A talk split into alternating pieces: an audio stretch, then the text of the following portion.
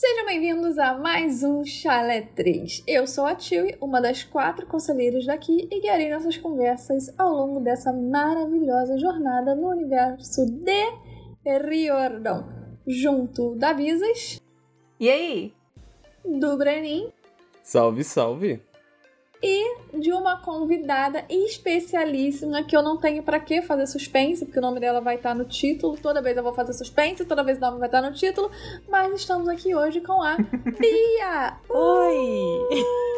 Olha só! E aí, Bia? Você tá boa? Eu tô bem, vocês estão bem? Eu tô ótimo. Eu também. Eu tô bem também. Melhor agora.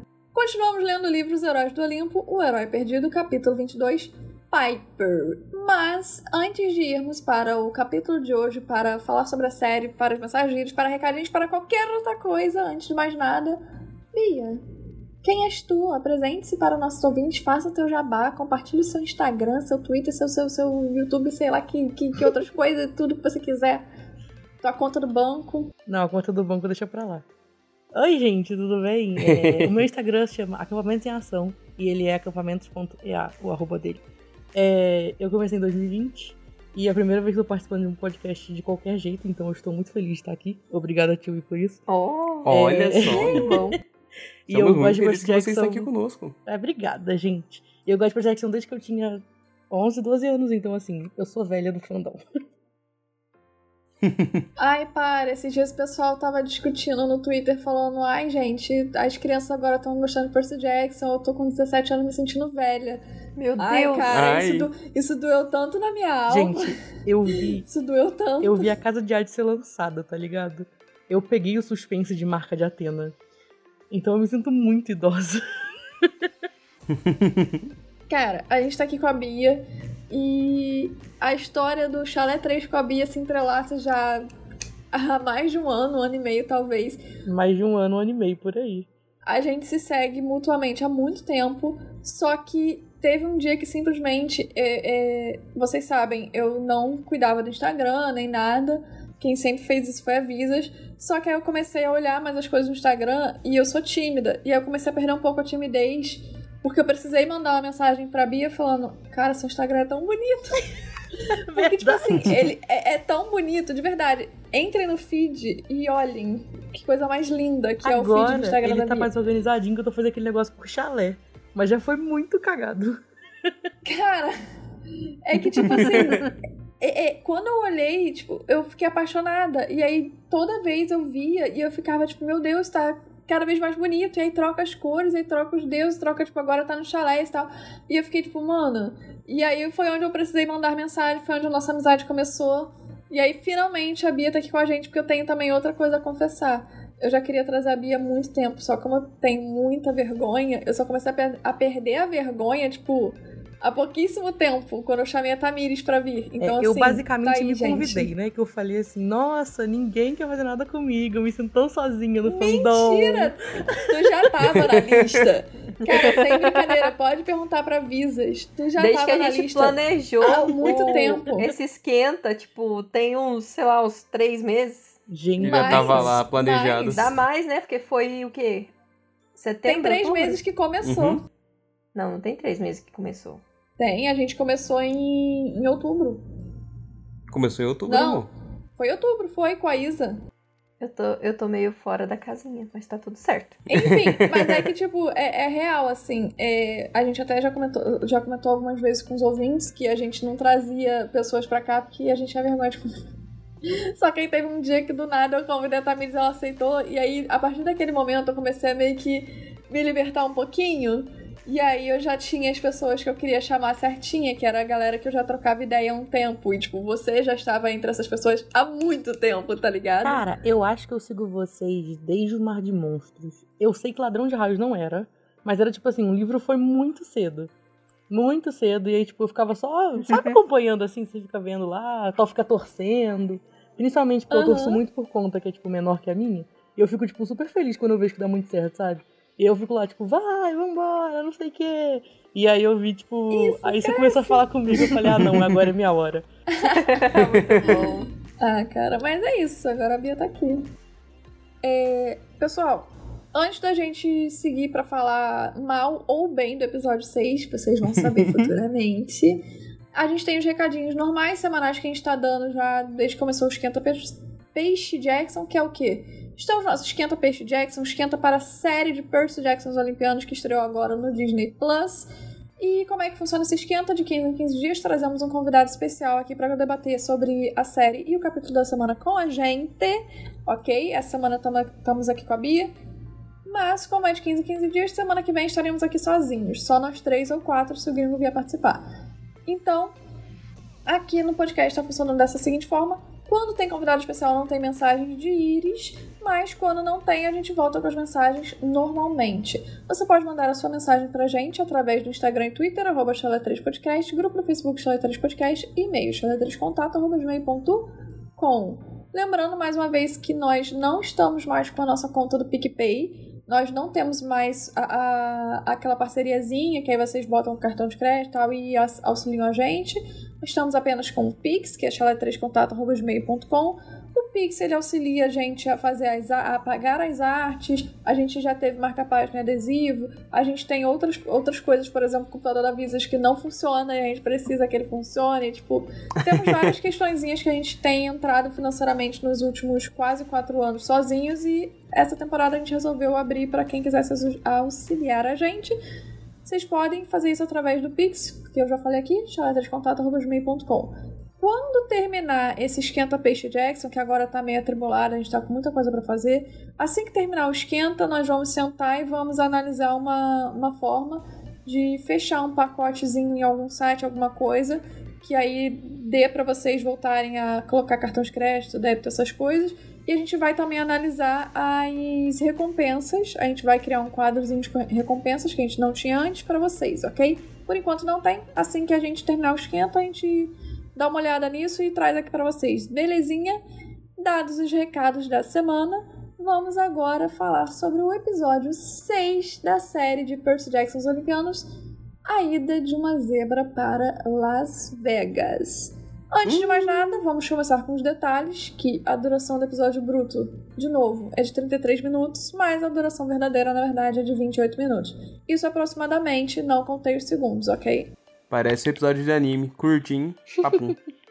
Como eu disse antes, o nome do episódio é A Ida de uma Zebra para Las Vegas, e esse é o mesmo título do capítulo do livro. Mais uma vez, é uhum. é óbvio que eles estão seguindo o esqueminha de botar é, nome de alguns capítulos nos episódios, e eu já vou começar a, a hablar.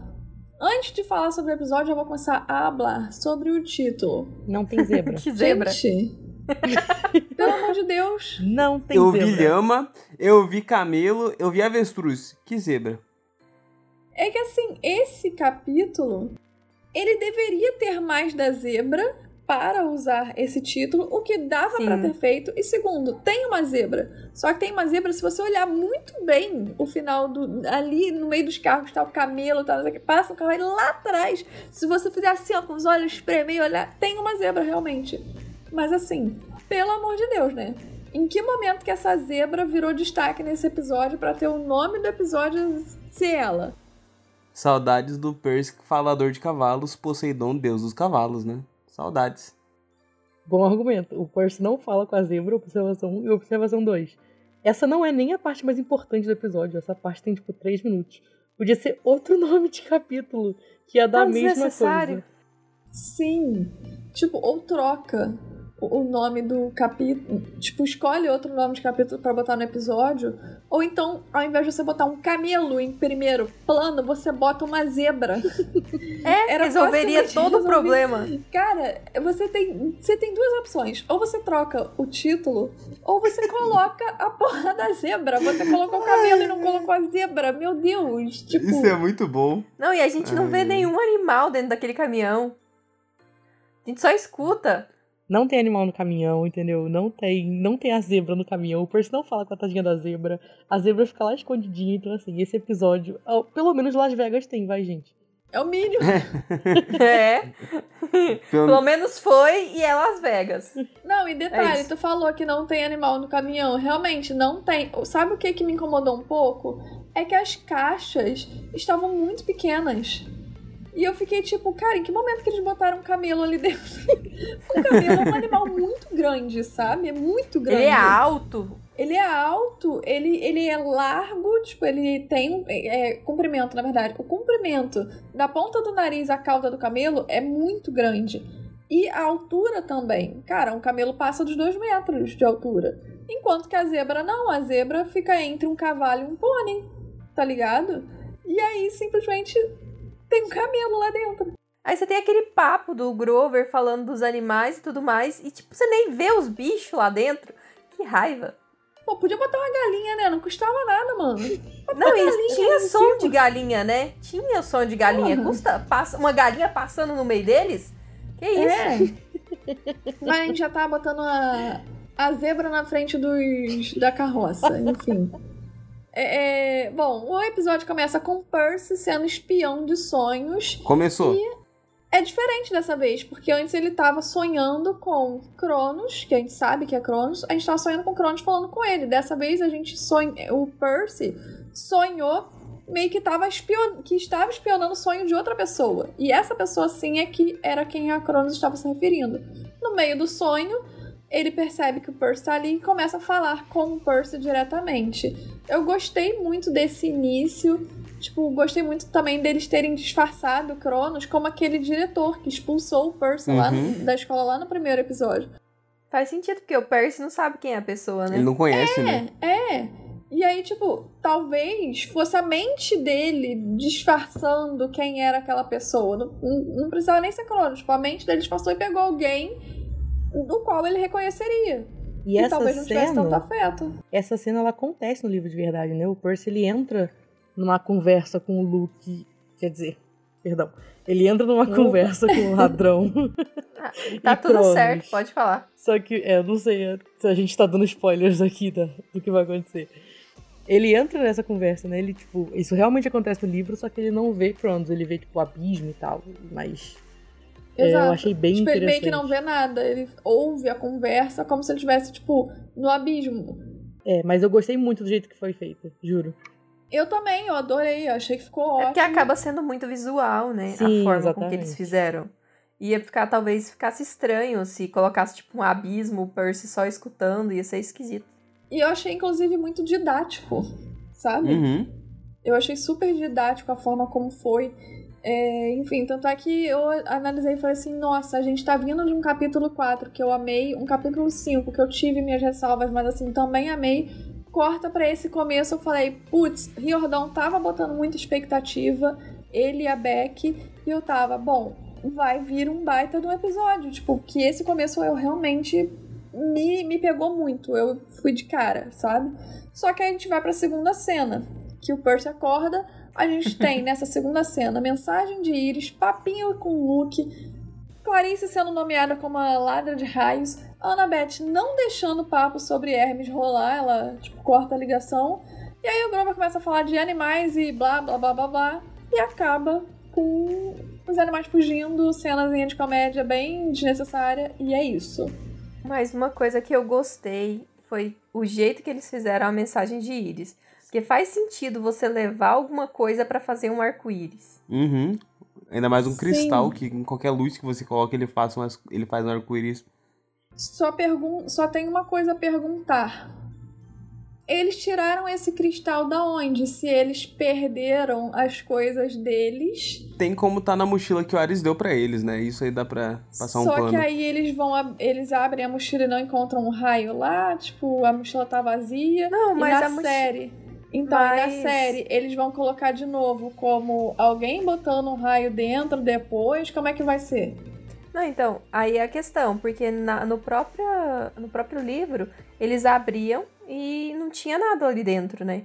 É meio que uma, uma magia pra algum momento aquele raio aparecer naquele, na, na, na mochila. Então, pra mim, pode ter sido isso, porque, tipo. Tanto Você acha que vai ser a livro- mesma coisa, então? Eu espero. Pô, já começou com o Percy espião dos sonhos. O Percy é o melhor espião do livro, pô. Cada sonho ele vê alguma coisa importante. Eu tenho. Vai eu seguir o livro? Eu acho que nisso também. Pelo menos nisso, né? Mas eu não sei. Eu tô Eu triste tenho- depois desse episódio, então eu tô desiludida. Eu tenho uma dúvida sobre o cristal que é. Gente, como é que tem luz pra fazer aquilo ali dentro da carroça? Cara, é que parece que o Grover, tipo. Abriu um dá negocinho, socão né? E abre um negócio, só que, tipo, é um quadradinho que ele só consegue botar a cabeça. Aí eu fico, nossa, realmente, é pouquíssima luz que precisa pra fazer o negócio. Eu acho que, inclusive, é por isso que a mensagem ficou uma merda. Que É. tu quase não consegue ver o, o, o look, sabe? Para, eu gostei da E aí- mensagem, eu achei tão bonitinha.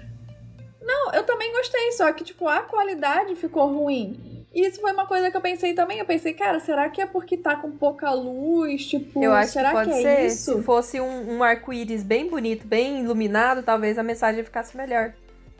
Ah, eu achei muito bonitinho. Eu achei que foi uma representação. Tipo assim, não foi uma representação bem feita em comparação como é no livro, mas eu achei que foi, tipo, bem feito por uma série visual, sabe? Achei bonitinho, achei ok. Não achei, tipo, que ficou ruim, no sentido de ficou mal montado, que nem algumas coisas E estão. eu, e eu gostei da ideia de, por exemplo, os semideuses meio que saírem preparados. Como, é tipo, eu tô falando. Eu sei que eles perderam as mochilas e tudo mais, mas supondo que eles vão sair numa Mas de missão. ter um artefato, né?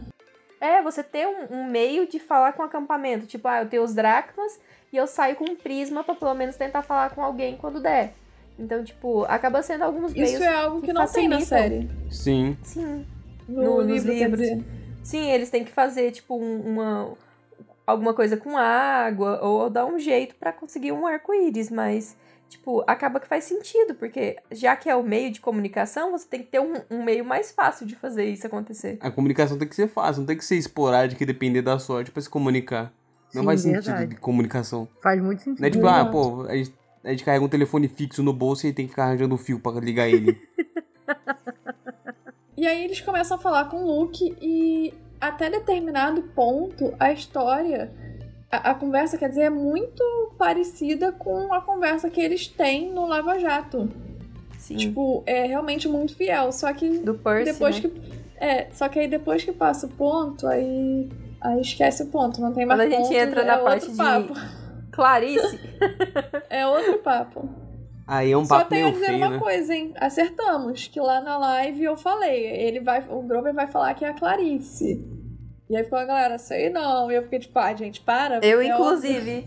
Eu falei, porra, não, não é possível. Aí era possível. E Eu dei, a- eu, eu dei o braço pra dúvida, mas eu, eu ainda tava achando que ele ia falar, tipo, ah, foi Ares ou alguma coisa assim. Ele ia falar, tipo, um divino. O que que tu achava que o Grover ia falar Não, quando então, ele disse eu que sabia achei que ia era ser ladrão? Clarice também.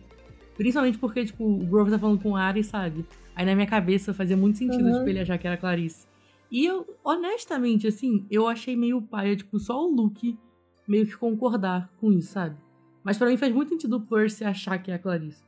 Porque, tipo, foi a primeira pessoa que ele teve briga, e provavelmente ele já não gosta dela, já tem um, né, um rancinho dela. Então, tipo assim, ah, escolhe alguém no acampamento que tem que ser o ladrão de raios. Quem você acha que pode ser? Aí na cabeça dele a Clarice faz muito sentido, sabe? Mas achei meio pai, Sim. tipo o Luke, tipo. Ah, é a Clarice. Tipo, não sei. Tipo, e prende a menina aí. É. Tem que prender a menina.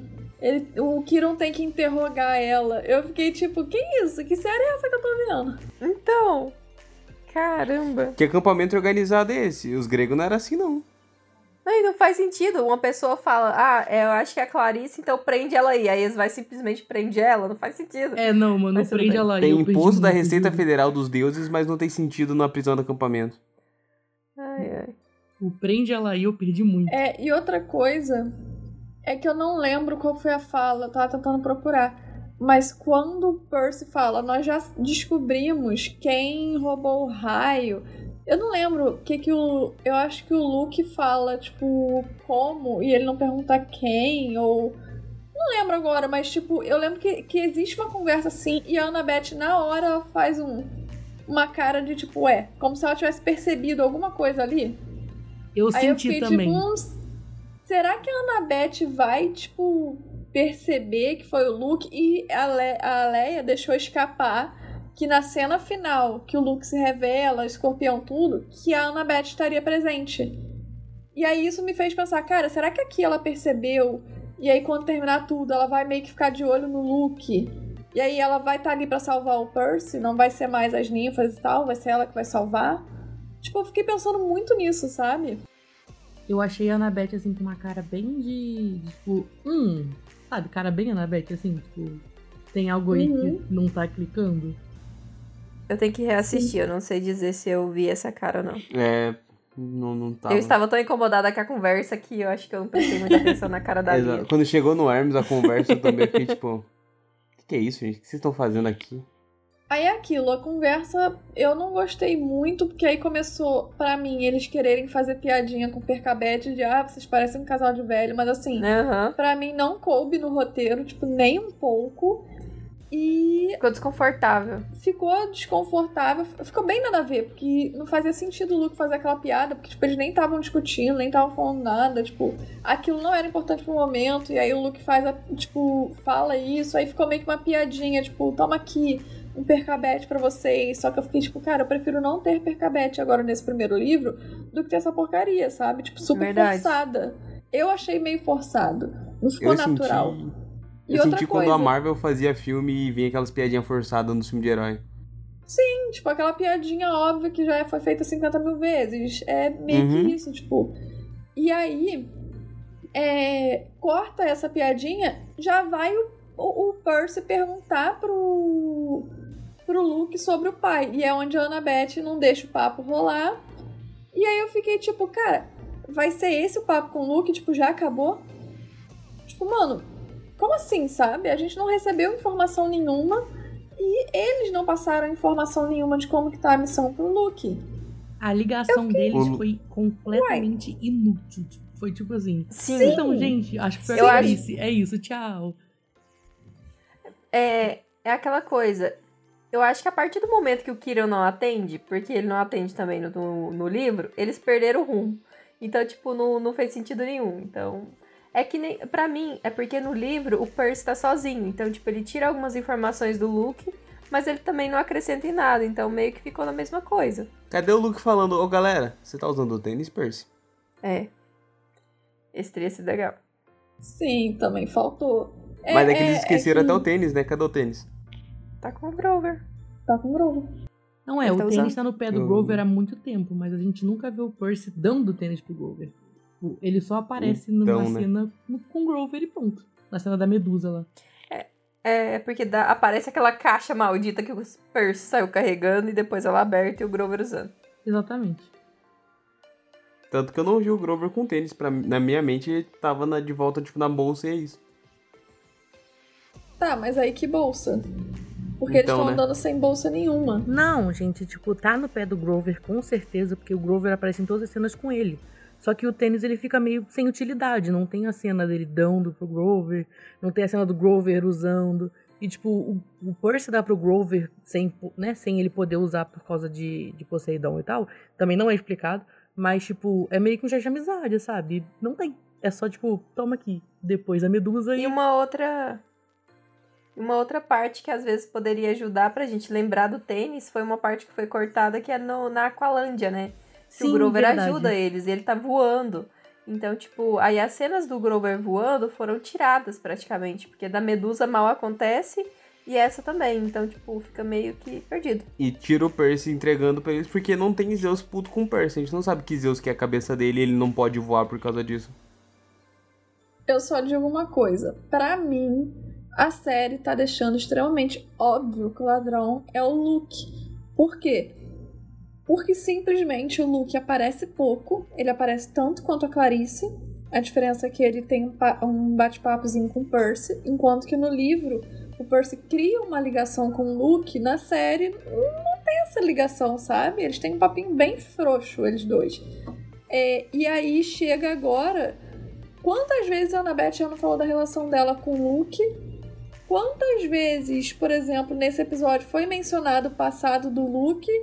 E, tipo assim, cara, pra mim tá muito óbvio que o ladrão é o Luke, enquanto que nos livros não tava óbvio. Tudo bem que eu li quando eu tinha, tipo, 11 anos, mas assim, até mesmo hoje, eu não acho tão óbvio assim que era o Luke. Não é óbvio, sendo sincera, Não. porque ele não aparece tanto assim pra ser colocado em destaque como alguém que poderia roubar o raio.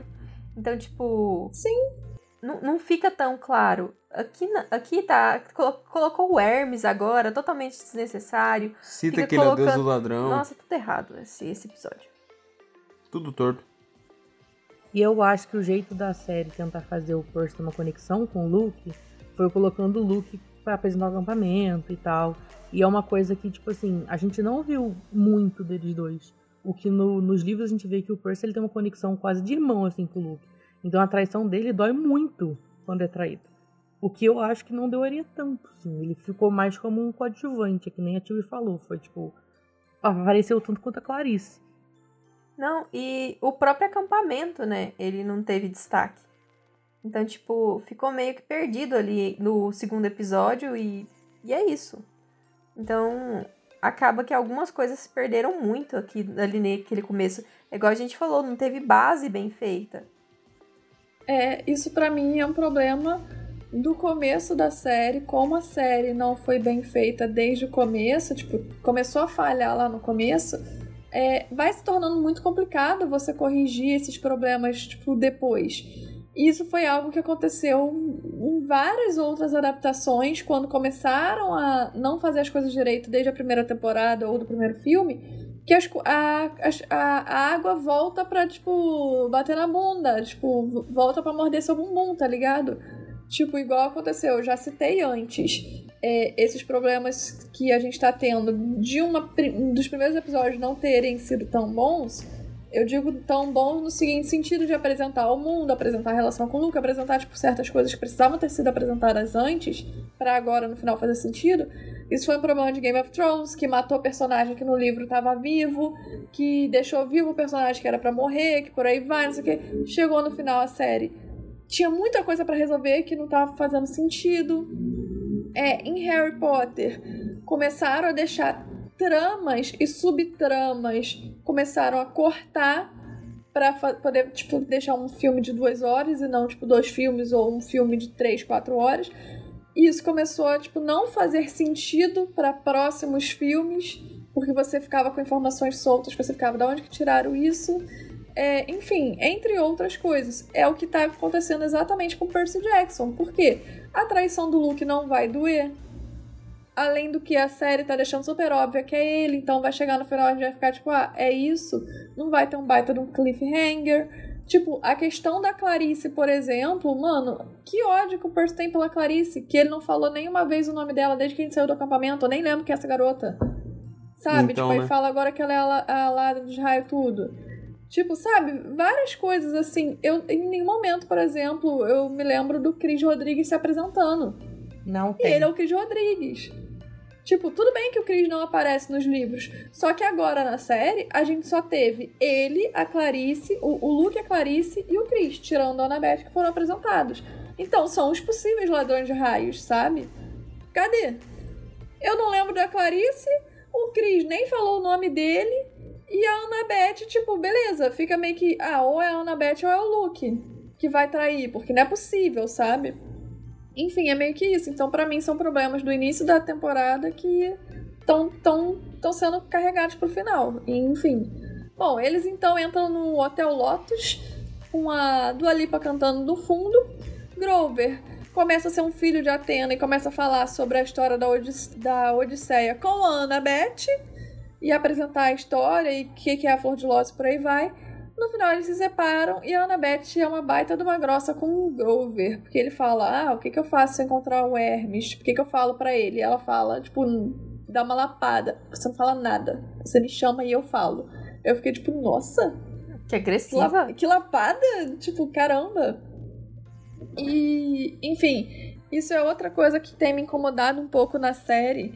É, eu vi muita gente discutindo do ai, tá me incomodando que eles sabem tudo de todos os monstros, de não sei o que. Isso não me incomoda nem um pouco. Me incomoda no livro o- a galera, tipo, a Annabeth estar no acampamento há cinco anos e não saber nada. O Percy, tipo, cinco anos depois, quando a gente tá no Heróis do Olimpo, ele também não sabe história nenhuma. Tipo, ninguém estuda nessa caceta, sabe? Isso me incomoda.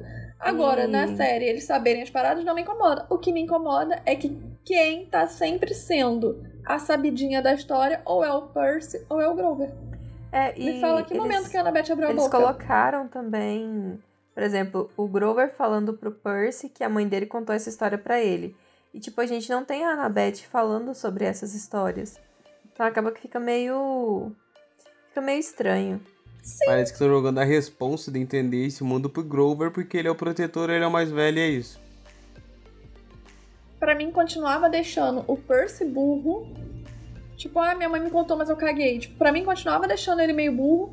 Nesse sentido de, tipo, ah, não sei quem é fulano, não sei quem é ciclano, não lembro da história, por aí vai. Sim. E colocava a Annabeth e o Grover, tipo, hora um, hora outro, pra apresentar esse mundo pro, pro Percy. Porque se fica Concordo. o Percy falando as histórias pra Annabeth ou o Grover, eu falo, tipo, cara, o Grover, beleza, ele tem 28 anos nos livros e 24 na série. Ele já tá na segunda missão dele como sátiro. Ele quer ser um buscador. Ele é uma criatura mitológica.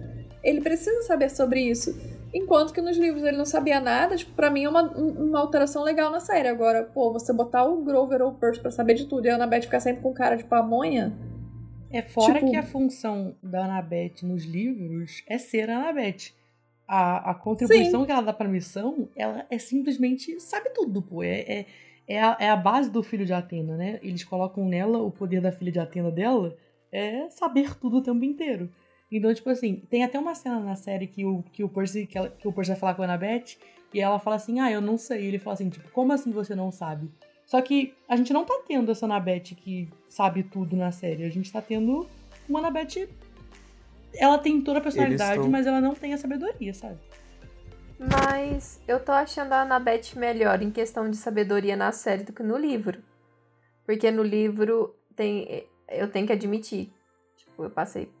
Infelizmente eu tenho que admitir, mas a Annabeth, principalmente no primeiro livro, falha muito em questão de sabedoria e inteligência no geral. Então, tipo, tem muita coisa que eles corrigiram na série que eu preferi. Mas nesse ponto de mitologia, tipo, é, me incomoda muito o Percy saber demais, sabe? Pra mim também. Sei lá, acho esquisito. É que no livro o, já não sabiam trabalhar a inteligência da Annabeth.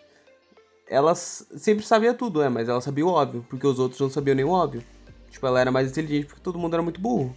Não era porque ela era super Isso, inteligente. não isso, era tipo a exatamente. Hermione que era avançada. Ela sabia o básico e a galera não sabia o básico.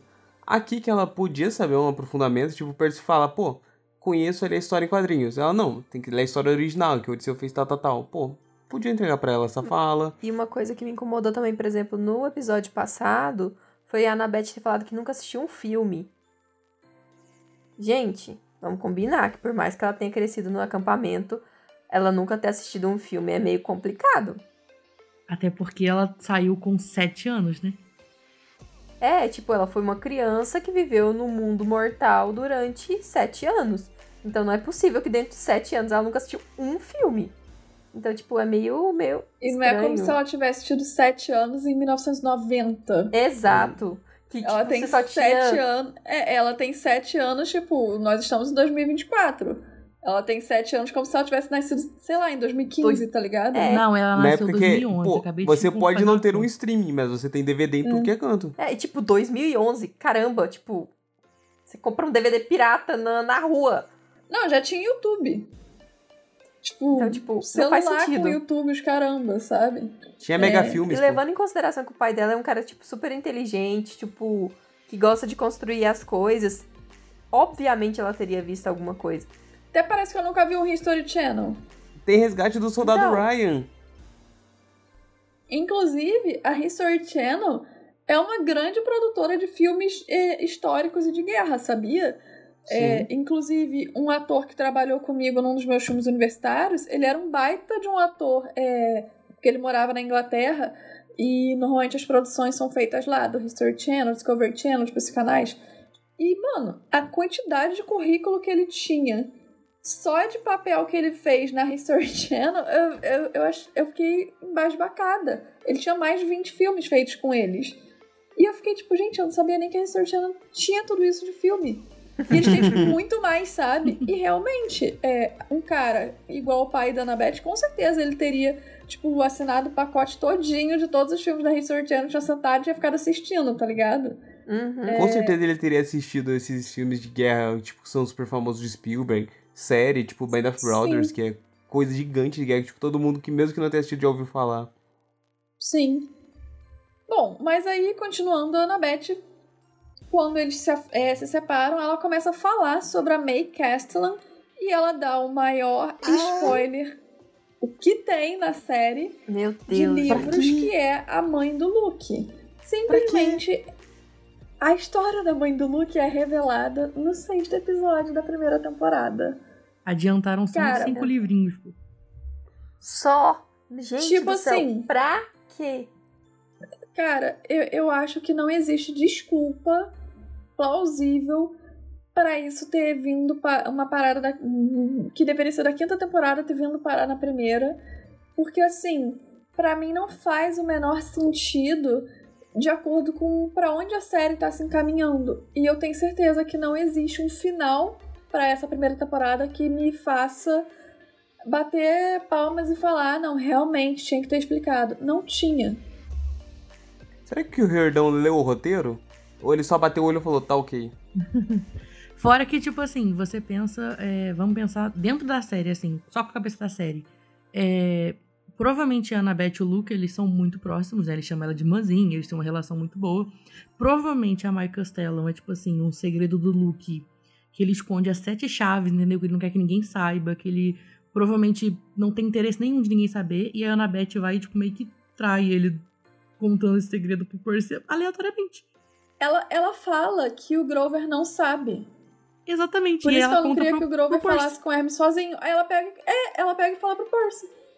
Não faz Eu sentido, tipo, gente. mano, Quando, quando ela começou a falar, eu falei assim, gente, eu não tô ouvindo isso nessa série. Eles não estão falando da, da May aqui, nesse momento. Mas que sim, Gente, sim. eu, eu fiquei em choque. Eu falei, Podia não só é simplesmente. Eles poderiam se limitar a falar, ah, não, é que o Luke tem problema ali com o Hermes porque ele brigou com o pai. E é isso. É isso. Ponto. Não precisa falar que é Cara, por causa da May, não precisa falar que ela é uma cicatriz? vidente. Nada. Então, eu fiquei, tipo, Esse ele falou momento que de falar a última cicatriz. vez. Não, e eles falaram até do encontro que eles tiveram lá na casa, que tem lá no quinto livro que a gente vê a cena e tal. Sim. Fala que essa foi a última vez que eles se viram. Mas, porra, ele tava no solstício, lá no Olimpo. Como é que ele não viu o pai dele? E outra coisa, o pai assim- dele deu uma missão quando ele chegou no acampamento. Sim. E ele fracassou, é onde ele tem a cicatriz. Cadê todos. Ai, cara. Fora que, assim, a explicação, por exemplo, de buscador não explicaram, entendeu? A explicação É, do, é. Do que, entendeu? Tipo, os básicos, assim, não explicaram. Mas a Mai Castellan teve explicação. Tipo, nem faz nem É, sentido. não, É. precisava explicar. A Mai tinha que. E detalhe, É, nos livros é uma muito. parada que isso nunca aconteceu com ninguém. Tipo, é uma maldição do oráculo. Ela foi lá, fez merda, deu ruim. Não é? Aí na série trouxeram como se ela fosse uma vidente. Que fala isso, que ela é vidente. Sim. Aí ela viu demais e ficou louca. Aí eu fiquei tipo. Trouxeram, adiantaram, tipo, pra caramba uma parada e ainda trouxeram errado. Tipo, caralho.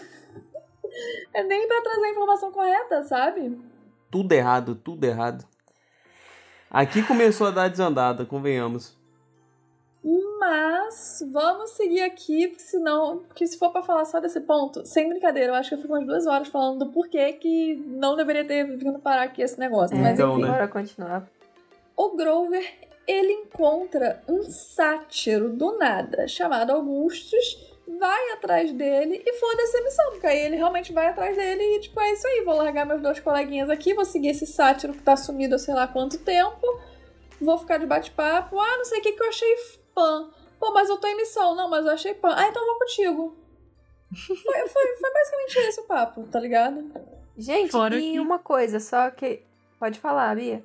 Fora que, tipo, da onde que apareceu este sátiro, entendeu? Em que momento esse sátiro foi parar no Hotel Cassino Lotus? Quem é ele? Por que que ele existe? Por que, que ele é assim tão importante pra ter uma 50 mil cenas sobre ele? Não, e uma coisa sobre o Cassino Lotus que me incomodou, não me incomoda eles saberem a história de Lotus em si. Mas me incomoda um pouco, tipo, toda essa situação, sabe? Tipo, eles. Eu gosto da, in- um pouco da ingenuidade que eles têm no livro. Tipo, eles entram, ficam tão deslumbrados, tipo. É, não tem esse, esse toque de inocência que eles tinham que ter Eles por super... serem tão Sim, jovens. Eles já estão super desconfiados, achando que tudo é ruim, tudo vai dar merda e tem que estar com toda hora a guarda erguida. Aí eu fico pensando como é que vai ser daqui pra frente, porque, tipo, eles já estão meio que agindo do jeito que eles agiriam, tipo, lá no terceiro livro. Então, eu fico pensando no, no, no desenvolvimento da história em si, sabe? Tipo, eles não têm a, a, um pouco da inocência que às vezes eles tinham que ter aqui. Aí e eu achei chata essa parte, porque, tipo, eles não se divertem lá dentro. Então... É, isso era outra coisa que eu queria puxar sobre a questão do cassino. É que, assim, beleza, tem crianças, mas eu, honestamente, eu tive que procurar as crianças. Não ficou muito na minha cara, sabe? Então uhum. ficou parecendo realmente um cassino. Não ficou Sim. parecendo que era um hotel de brincadeirinha e só tinha. Porque no livro, tipo, passa como se fosse o. Como um é que é aquele lugar criança, que tem né? shopping? É. Tem aquele lugar de shopping. Play, é, tipo esses playground de shopping que tem fliperama, que tem, tipo, meio que um mini parque de diversões, máquina de pegar bichinho, tipo. É, não tem isso. Tinha só, genuinamente, o cassino e um monte de adulto. E eu fiquei tipo, cara, em que momento é, é, o Percy, a Annabeth e o Grover entram aqui e vão, tipo, se deslumbrar com alguma coisa. Tipo, não tem um PlayStation 7 ali, tá ligado? é, pra, pro Percy virar e falar assim: ah, não, 5 eu tenho em casa, mas esse é o 7, é a única oportunidade que eu vou ter. Deixa eu jogar só um pouquinho e aí ele faz merda e fica lá, tipo, viciado. Não tem nada disso. Sabe? Eu acho que isso e aconteceu para encaixar o Hermes. Porque o Hermes não ia fazer sentido estar ali, tá ligado? Tipo, não tinha motivo para ele estar ali. É. E eles tiveram que enfiar o Hermes ali. Quer dizer, não tiveram, né? Eles enfiaram o Hermes ali. E aí ali. eles enfiaram e deu tudo errado. Exatamente. Uma bosta. Enfiaram de maneira burra. Porra. Ai, ai. Cara, assim. É, é isso, sabe? E aí, por exemplo, vira e fala, ah, não sei o que, do Augusto. Cara, para mim faz muito mais sentido o Augustus estar lá do que crianças por causa disso, porque eu não senti que era um local para crianças. E aí, quando virar para mim, lá na terceira temporada, e falar que o Nico e a Bianca estavam no hotel caçando Lotus, eu vou falar, nossa, que merda, ficaram 70 anos dentro de um cassino que, que, não tinha nem um Playstation 7. Tinha só aquele joguinho do Grover lá, ó. É. Tipo, cadê o PlayStation 7 pra você ficar 70 anos preso no, no, no, no hotel e cassino Lotus? Eu só vi jogadados, poker, blackjack, não vi nada que criança fosse querer, sabe? Mas enfim. Caralho, adiantaram até o Pegasus de novo. Bom, o, o, o Percy, então, começa a bater um papo com a Annabeth e ele fala sobre os seus sonhos. E a Annabeth não explica o que são os sonhos. Ela só fala que também tem. E o Percy comenta que nos sonhos ele descobriu que algo maior está vindo. Tipo, algo além do roubo de um raio. Algo tá, tá vai vir aí. De novo, eles estão perdendo muitos. Eles estão dando vários ganchos para entrar as explicações básicas. E a, eu não consigo citar um que tenha funcionado. Eles dão o gancho Parece e ignoram o gancho. Que é, é. tipo, vocês, é, imagina uma live entre dois youtubers. E aí, tipo, tem gancho pra, sei lá, o sorteio de um iPhone. Aí tu tem um dos caras que tá dando todos os ganchos para puxar o sorteio e o outro não tá pegando nenhum. Ele vira e fala: agora a gente vai assistir não sei o que. Agora a gente vai conversar sobre sei lá o que. Agora a gente vai fazer. Tipo, tá meio que isso, sabe? O ca... É tipo, é, é... você consegue ver certinho o gancho e todos os momentos foi o Percy meio que fez o gancho e ou a Annabeth ou o Grover ou os dois ignorando por completo. O que para mim não faz sentido. Esqueceram que o menino pode ser o orelha do mundo na primeira temporada e mostrar tudo por ele. E só cagaram no rolê. Fora é, que assim, tipo... esse gancho do sonho ele já existia com o Luke. Entendeu? Também teve um gancho quando o Percy falou com o Luke, ah, tô tendo sonhos. E aí a resposta do Luke foi tipo assim, ah, todo mundo tem. Tipo. É. Tá. Todo mundo tem por quê? Me conta então. É, tipo, aí a Annabeth fala, eu também tenho. Cara, sabe o que, que, sabe o que, que parece? Parece que, tipo assim, o, o, alguém assumiu que o Percy já sabia de tudo e passaram a ignorar. No seguinte sentido, o Grover não falou nada e aí, para ele, ele assumiu que o Kiron falou. Só que aí o Kiron não falou. Só que aí o Luke também assume que o Kiron falou. E aí o Kiron não falou pro Luke. E aí a Annabeth assume, tipo, ah, não, foi o Luke que apresentou o acampamento, então ele falou de tudo. Então eu também não vou falar porque ela tá assumindo que o Percy tá sabendo. E o Percy não está. Teoricamente, ele não está perguntando. Só que assim, ele não faz ideia de nada, então ele não sabe o que perguntar. Uhum. Então, por exemplo, a questão que a gente já tinha reclamado antes da espada do Percy que o nome não foi mencionado em nenhum momento. Como é que o Percy vai perguntar isso, sabe? Pô, Como é que ele vai espada tem um nome. Como é que ele vai saber É. que as espadas têm nome? É isso, como é que ele vai chegar e falar do nada? A minha espada tem um nome? Ele não, não tem essa. Não tem como ele chegar e fazer Uhum. essa pergunta. Ambrosia e néctar. Em que momento que ele Vamos vai chegar isso. e vai perguntar sobre ambrosia e néctar? Então tem coisas que não tem como ele perguntar. Sobre, só que, por exemplo, essa questão dos sonhos, ele tá se abrindo, ele tá falando com a Annabeth, e é o momento da Annabeth virar e falar: Percy, nós somos semideuses, todos nós temos sonhos, a gente meio que flutua, a gente dá toda a explicação. E ela não fala, ela só fala: Eu também tenho. Morre Parece ali. que o. HV, parece que o roteirista presume que todo mundo lê os livros e sabe tudo. Sim, verdade, eu tô sentindo muito isso. Ah, cara. É, é, é aquilo, parece que o Riordão fez a série toda sozinho, sem ter o mínimo de experiência com audiovisual, e a Beck produziu sozinha, sem ter nenhum mínimo de experiência como produtora de série. Tipo, parece que não tinha gente com eles fazendo, parece que eles fizeram tudo sozinhos, sabe? Uhum. Tipo, é isso que eu sinto. Eu sinto que tinha um monte de gente inexperiente. Parece que o diretor é inexperiente, o roteirista é inexperiente, o Riordão é inexperiente com esse com esse recurso, tipo, com o audiovisual. A Beck é inexperiente como uma produtora. Então, assim, parece que juntou um monte de gente. Parece um primeiro trabalho. E é isso. Só que você não Uhum. pega. É a mesma coisa que é, foi. Eu já falei sobre isso algumas vezes aqui no podcast. Já falei sobre isso na minha vida pessoal algumas vezes, que é o seguinte: você não pega duas pessoas que não sabem de nada e dá uma série com um orçamento de 100 milhões na mão de duas pessoas que não sabem de nada. Você pode botar elas de assistente com alguém pra auxiliar, vocês podem botar ela tipo no mesmo par, mas vocês não deixam elas sozinhas. O que, que aconteceu com Game of Thrones? Botaram duas pessoas que nunca tinham produzido nada pra produzir Game of Thrones. O primeiro episódio de 10 milhões foi pro lixo. Tiveram que refazer tudo de novo.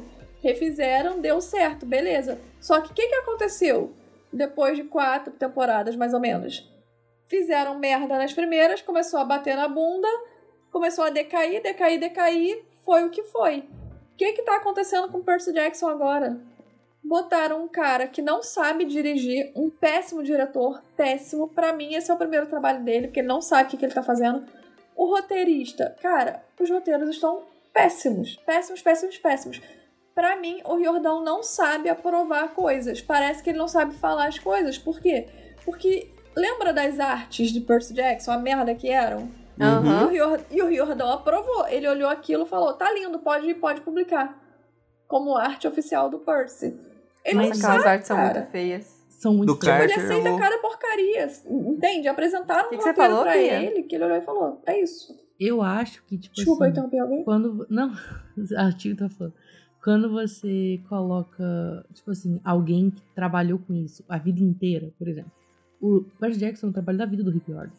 Quando você coloca ele pra, tipo, aprovar algumas coisas, não vai dar certo, porque ele vai pensar com a cabeça de alguém que tá ali escrevendo. Ele é o autor, ele, tipo assim, ele sabe o que ele tá falando, ele sabe o que é Nectar, ele sabe o que tá acontecendo. Sim. Ele não precisa de ninguém, tipo assim, pra explicar pra ele o que tá acontecendo. Porque ele criou. Então é óbvio que ele vai saber. Eu acho que faltou alguém de fora, alguém que não é tão entrosado, alguém que não tava ali dentro, olhar de fora e falar assim: pô, tá maneiro, mas tá faltando isso aqui pra quem não leu. Isso aqui não é explicado. O que aconteceu com essa parte aqui? Por que, que isso tá acontecendo aqui? Sim, é, é exatamente isso. E eu digo, por exemplo, como uma pessoa que já fez o papel de ser a pessoa de fora. Em algumas ocasiões, como por exemplo, eu tenho um amigo que é o que trabalha comigo já há muito tempo.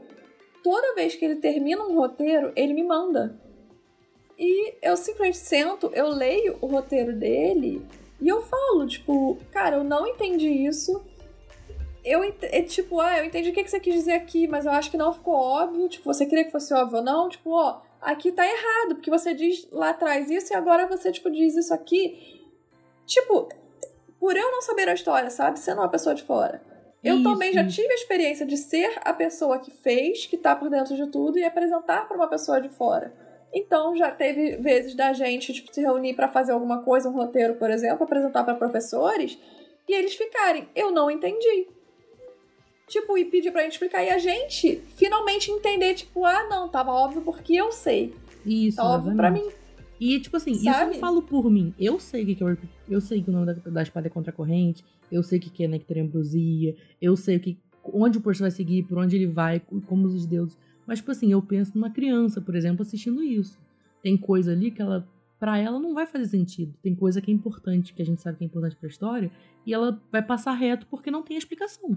Então, tipo assim, os sonhos, por exemplo, se você vê de fora, sem você entender o que é, sem você entender como é que funciona, é idiota. Tipo, não, não serviu pra muita coisa na série. E, e eu acho o seguinte, tipo, a Disney tá querendo abocanhar um, um, um, um público não só infantil.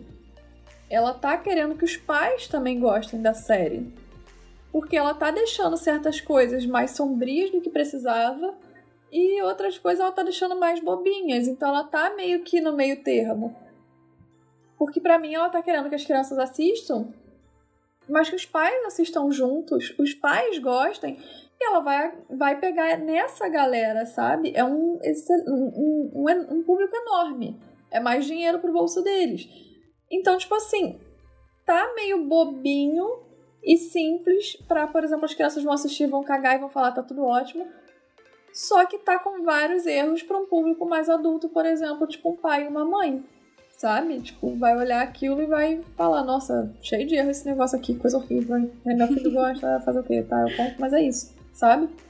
Faz E sentido. tem também a questão de que o público do desses livros, principalmente desse primeiro, já é já está numa idade maior, que tipo, se você leu durante a adolescência e tudo mais, então tipo, você vai querer ver a série e esses erros vão incomodando a forma com que eles acontecem, porque tipo, parece que não foi feito com esmero, sabe? Então, ah, é ruim. Parece que foi feito infantilizado e pra criança vai passar porque a criança não vai questionar as coisas básicas do mundo. Isso, verdade. Tá triste, né? Tá triste. Tá difícil. Que tristeza. Que tristeza. Mas vamos seguir aqui. Bom, o Grover tem um papinho, um baita papinho chato com Augustus e começa a esquecer as coisas. Logo em seguida a gente corta e volta pra cena de, de Percabete, digamos assim. E aí a gente tem o encontro Percy, Annabeth e Hermes. E começa uma coisa que pra mim foi um pouquinho estranha. Hermes, pergun- tipo, meio que chamando eles pra jogar dados. E eu fico tipo, nossa, a Disney tá deixando um adulto chamar crianças pra jogar dados. E é onde eu pego e, e falo, tipo, nossa, o cassino tipo, tá literalmente super adulto. Como é que a Disney liberou isso? Tipo, que era super preocupada com várias coisas. Não pode falar merda, tá ligado? Não pode Só falar merda. uma criança nem entraria num cassino pra início de conversa. Então, É, tipo, é e muito aí, esquisito. ai, cara. Eu, eu achei muito estranho a Disney ter autorizado tudo isso. Tipo, de verdade, Fora eu achei esquisitíssimo. O cassino era pra ser um lugar para as crianças não crescerem, né? Tipo, ele é focado em criança. Ele é para um lugar pra você Sim. prender crianças ali, semideus ou não. E elas, tipo, pararem de crescer. É basicamente isso. Você fica ali pra sempre, sendo uma criança, ficando feliz com aquela inocência da infância. E o cassino do- da série não tem isso. Tem criança lá, cara. É, não tem isso. Muito estranho. Ah, cara, enfim. Seguindo, né? Seguindo. é, Eu tenho que respirar fundo a cada ponto que eu, que eu falo. Bom, nisso a gente vai ter um papinho que eles vão meio que dar uma separada do cassino, vão tipo pra uma areazinha do café do cassino. E eles têm um papinho sobre Luke com o Hermes. O Hermes dá uma obscurecida do nada na personalidade.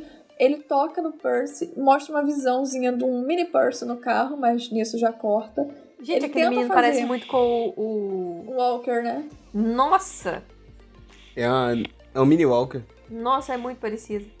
E aí vem a, a outra pergunta. Essa visão vai ter algum desenvolvimento ou ela só ficou ali? Ah, espero bem que sim, porque pelo amor de Deus, eu Foi achei que fosse ter aleatório. alguma coisa. Eles, foi, foi quase que uma foto que ele botou, tipo, é o carro, Exatamente. o Percy acabou. É, É. Uhum. Tipo, não teve o Percy, pelo menos pensando depois a respeito disso. Aí, tipo, cortou e aí é isso. Eu achei que ia aparecer o Poseidon, ué, tipo, parado na placa, o Poseidon passando e o carro, tipo, nhão, passando Não. do lado, mas não. Só uma Sabe foto o que e tchau. que o sabe o que, pegando isso que você falou do Poseidon, sabe o que, que o pessoal da internet tá falando? Que acha que vai ser alguma lembrança do da Sally com o Poseidon talvez discutindo ou tendo alguma conversa e o Percy, tipo, dentro do carro olhando, porque na, na hora que o Hermes é, fala isso, ele fala, tipo, de duas pessoas que se amam muito, que estão se machucando, alguma coisa assim. Só que sabe o que que eu acho? Que vai ser. Vai ser o Gabe. Eu acho que vai ter alguma cena pesa pesada, entre aspas, que a Disney não tá pesando nada, né? Não pode ter cassino e criança jogando, mas não pode ter o Gabe cheiroso. Tem traficante de animal. E aí, é, traficante de animal, caramba. Só que aí eu, eu, eu acho que talvez ele vá botar botem, ao invés de ser Poseidon, botem alguma cena meio esquisita da Sally com o Gabe, sabe? Faria sentido Talvez. também. Faria sentido, faria eu gostar mais dessa série, mas se for Poseidon, vou fazer o quê? Te deitar e chorar, né? Ele tenta fazer a mesma coisa com a Annabeth, né? De tocar nela e mostrar alguma coisa, a Annabeth fica, tipo, ela tira uma e fala, não, não, eu tô, tô de boa aqui, eu, eu me lembro muito bem. É, nisso, eles meio que falam: Ó, vamos parar com esse papo torto, vamos voltar pra missão, você precisa ajudar a gente e tal. O Hermes se recusa a ajudar e a Aninha já vaza dali meio bolada, só que, se vocês repararem, ela já vaza tirando o boné do bolso. Aí eu peguei e falei assim: Nossa, cara, pra quê? Tá... É óbvio que ela vai ficar invisível pra fazer alguma coisa, mas enfim. Nisso, é, o, o Percy acaba tendo um mini papozinho rápido com Hermes, aonde Hermes deixa bem implícito que o tempo já passou. Quando o Percy sai da sala, dá de cara meio que pela primeira vez dá pra gente perceber que, tipo, o tempo tá passando, por quê? Que tá uma, passando uma galera com roupa, tipo, meio que de 1920, umas meninas com umas camisetinhas meio que anos 80, 70, um cara, tipo, e aí nisso ele já encontra a Beth olhando para aquela galera e é onde ele fala, tipo, ó, oh, deu merda, tamo aqui há mó tempão. E aí eles vão atrás do Grover. Porque eles também tinham esquecido do Grover. Mas enfim. ai, ai, essa parte é tão mais ou menos. E a Annabeth é. roubou as chaves do Hermes, né? É. Tipo, ela rouba a chave do Hermes.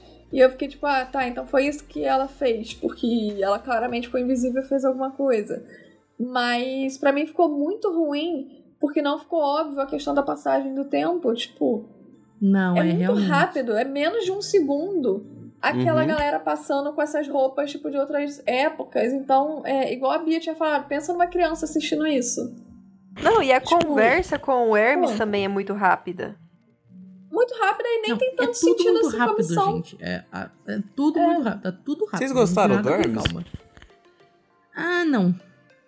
Chewie? Não, e eu gosto muito do Lin-Manuel Miranda, tá? Sim. Eu tava pensando na mesma coisa. Tu tava falando, pô, eu gosto do ator, ele parece divertido ali, parece, só que esse Hermes tá tão. Eu até ia falar que eu acho que aquela, aquele papinho do, do Percy com o Hermes, do Luke e tal, é um papinho, cara, pro, pro, pro segundo pro segundo livro, sabe? Esse papo sim, ele acontece, sim. mas ele acontece só em. em livro? Mar de Monstros. Então, tipo, Era esse acelerou. É, é no Mar de Monstros mesmo, né? É no Mar de sim, Monstros. Sim, ele começa no Mar de Monstros. E, e vai desenvolvendo nos outros livros. Eles Até trouxeram porque... coisa demais para esse primeiro, que não tinha necessidade. Até porque, tipo, a gente não sabe do Luke ainda. É, tiraram coisas que a gente precisava saber nesse, nessa primeira temporada para botar coisas que a gente não precisava saber que são de outras temporadas. O Luke, no não momento, a relação Luke isso. e Hermes, ela não é importante. Tipo, porque não. a gente só precisa entender a relação deles depois, que é quando o Luke começa a ficar do mal. Cara, o Luke, nesse livro, é importante a relação Percy e Luke. Exatamente. É importante nesse livro. No segundo, fica importante a relação Hermes com Luke, por quê? Porque é Hermes que meio que ajuda o Percy a fugir do acampamento, porque ele quer que o Percy, tipo, ache o Luke e tal. Vira, torna-se uma relação importante é, Hermes e Luke por causa disso no início. Do meio pro final, torna-se importante a relação Annabeth e Luke, quando ela tem a visão com as sereias. A partir dali, no terceiro livro, fica importante a relação do trio, Talia, Annabeth e Luke. Dali pra frente, não, não é importante Hermes em momento algum, só, só volta a ser importante, tipo, Luke no quinto livro, quando a gente conhece a mãe. Aí Hermes meio que entra na história de novo. pra esse primeiro livro, tipo, cadê? Tipo, cadê? Não tem, não tem a relação que precisava. Tipo, estão botando as zebras na frente das carroças. Irmão, não faz sentido Gente, isso. que vontade que essas crianças tivessem ficado meio doida dentro desse, desse, desse hotel. Apologia a jogo pode, drogas não. É, tipo. É, é, serem crianças extrovertidas um pouquinho. Ai, Faltou, né? gente, eu sei que o, o, o filme tem muitos problemas, mas essa cena é legal no filme. O, é, é, quando, quando começa a elogiar o filme, é melhor, é melhor ir pro próximo ponto. O Augustus é, tem isso, né? Porque eles lembram do Grover, porque a Annabeth vê um sátiro descendo assim a escadinha rolante. Nisso, o Augustus foge. Por que, que esse homem foge? Não sei, não entendi nada. O Percy, enfim, derruba ele. E aí ele lembra onde tá o Grover. Lembrou. Ele lembra quem é Grover, onde ele tá. Enfim, o, ca- o bicho tá lá há 30 anos no cassino, mas lembrou dos negócios. Enfim. Eles acham o, Glo- o Grover que tá completamente perdidinho. Sai da- eles saem dali, vão direto pro estacionamento. Tem um papo sobre Pan de novo. Porque, Não precisava. pelo amor de Deus, cara, eu, eu gostei muito deles estarem dando ênfase em Pan, ênfase no Grover, questão do buscador. Mas fizeram Mas- do jeito errado. Tá adiantando de de, novo. novo. Mar de, De monstros, novo. deixa pro Toda mar de hora. monstros, gente. Toda hora. Pelo amor Fora de que Deus, a gente assim, tá no meio da missão. não tem nenhuma importância Pan no momento. É, Pan vai ser importante par de monstros, batalha de labirinto. Pô, mas deixa no pra momento, frente, parece que eles querem acelerar tudo, né? É que assim, é um, é- ele, ele é importante pro desenvolvimento do Grover. E eu fico feliz deles estarem abordando isso desde o primeiro livro. Só que, pelo amor de Deus, falou uma, duas vezes, já tá ótimo. No episódio 4, quando fala da família, que o tio Ferdinando foi, que não sei o que, que blá blá blá, do Deus Pan, pra mim ali já é o suficiente. A gente já entendeu. Agora, só nesse episódio, falaram três vezes sobre Pan e três papinhos chatos. Três papinhos chatos, que não que vão não levar nada pra explicou lugar nada. nenhum. Não explicou nada. Não Nada. explicou que é buscador, não explicou o que, eles estão fazendo. Não explicou nada. É, Foi só pra falar de Pan. Tá, fal- tá faltando muita explicação nessa série. Puta que pariu. Bom, eles veem lá o carrinho do Hermes e aí o Percy começa a dirigir. E aí, pra mim, se torna uma cena, tipo. Não que todo esse, esse episódio, pra mim, não tenha sido uma baita de uma encheção de linguiça que não serviu pra nada. Mas essa cena do Percy dirigindo, cara, em que momento que falta, tipo, sei lá, horas pra acabar o prazo do solstício de verão e que você bota uma cena gigante, cômica, do Percy dirigindo. Não cabia naquele momento. Tá ligado? Tipo, não era o momento de ter um alívio cômico. Momento de ter alívio cômico é quando eles estão dentro do cassino, drogadíssimos com a flor de É. lótus. Aí Caramba. eles saem do cassino sabendo que tá a ponto de acabar o solstício de verão, o prazo final E da uma missão, coisa que me incomodou de. e eles começam a rir. Tipo, ah, ah, ah, a ge- a gente vê no episódio, ah, ah, ah, olha o Percy, não sabe dirigir, ah, ah, ah. O que é isso, irmão? Que isso? Que quebra de ritmo. Chewie. Não, não fala sobre isso ainda. Meu Deus, Senão- gente. Não, eu tô, eu tô senão eu inconformada. Eu tô inconformada. Bia, você tá inconformada também? Tô inconformada. No quinto livro, vemos da primeira saga, vemos que Annabeth encosta no helicóptero e magicamente ela sabe pilotar. Como que a Uhum. Annabeth aqui não sabe nem que é um pedal de acelerar na direita? Não, Não é que ela não sabe, ela não quer dirigir. O Percy fala, tipo, já vi que eu fiz merda. Alguém quer vir? E a Annabeth faz um. Tá ligado? Um Tipo, ela não quer tentar. A gente não tá te vendo, Chewie. eu Ah, tô desculpa. vendo ela. eu tô vendo todas as expressões. É, é que a galera do podcast não vai ouvir. É que ela faz meio que um não, não. Ela balança a, cabe a cabecinha, tipo, não, não, tá ligado? Não, e tem uma questão também. A Anabeth no último livro tá com 16 anos, amor. Não dá pra comparar a Anabeth com 11 anos e, tipo, com 11, 12 anos com a Anabeth Mas me 16. explica então a magia. Se a magia dela é entender o bagulho, tipo, entrou, entrou no veículo, entendeu Ué, o a, Percy a também não magia. fa... o, o Percy também não fazia tornadozinho em volta dele nos primeiros livros. Ele só fez no quinto. Não, Tipo, não, é uma mas tipo, questão de o desenvolvimento Percy eu dos entendia que ele tinha acesso à água. Annabeth, eu não entendo que ela tem Mas ela acesso vai a aprender. A conhecimento ali. Annabeth, entendeu? ela sabia dirigir avião por causa do pai dela. ela fala, se eu não me engano, ela fala isso no livro. Porque o pai dela tem essa, esse vício por armas antigas. Sim. É porque conforme o tempo passa, ela vai aprendendo mais coisas. Então, tipo, não- você não tem o mesmo conhecimento com 12 anos e 16. Então você vai aprendendo, tipo, ela vai desenvolvendo as habilidades dela, ela vai desenvolvendo a inteligência dela, porque inteligência você não, tipo, Mas eu dela, é um poder mágico? Ela saber dirigir? Ou ela estudou e aprendeu? Porque eu nunca entendo a diferença disso.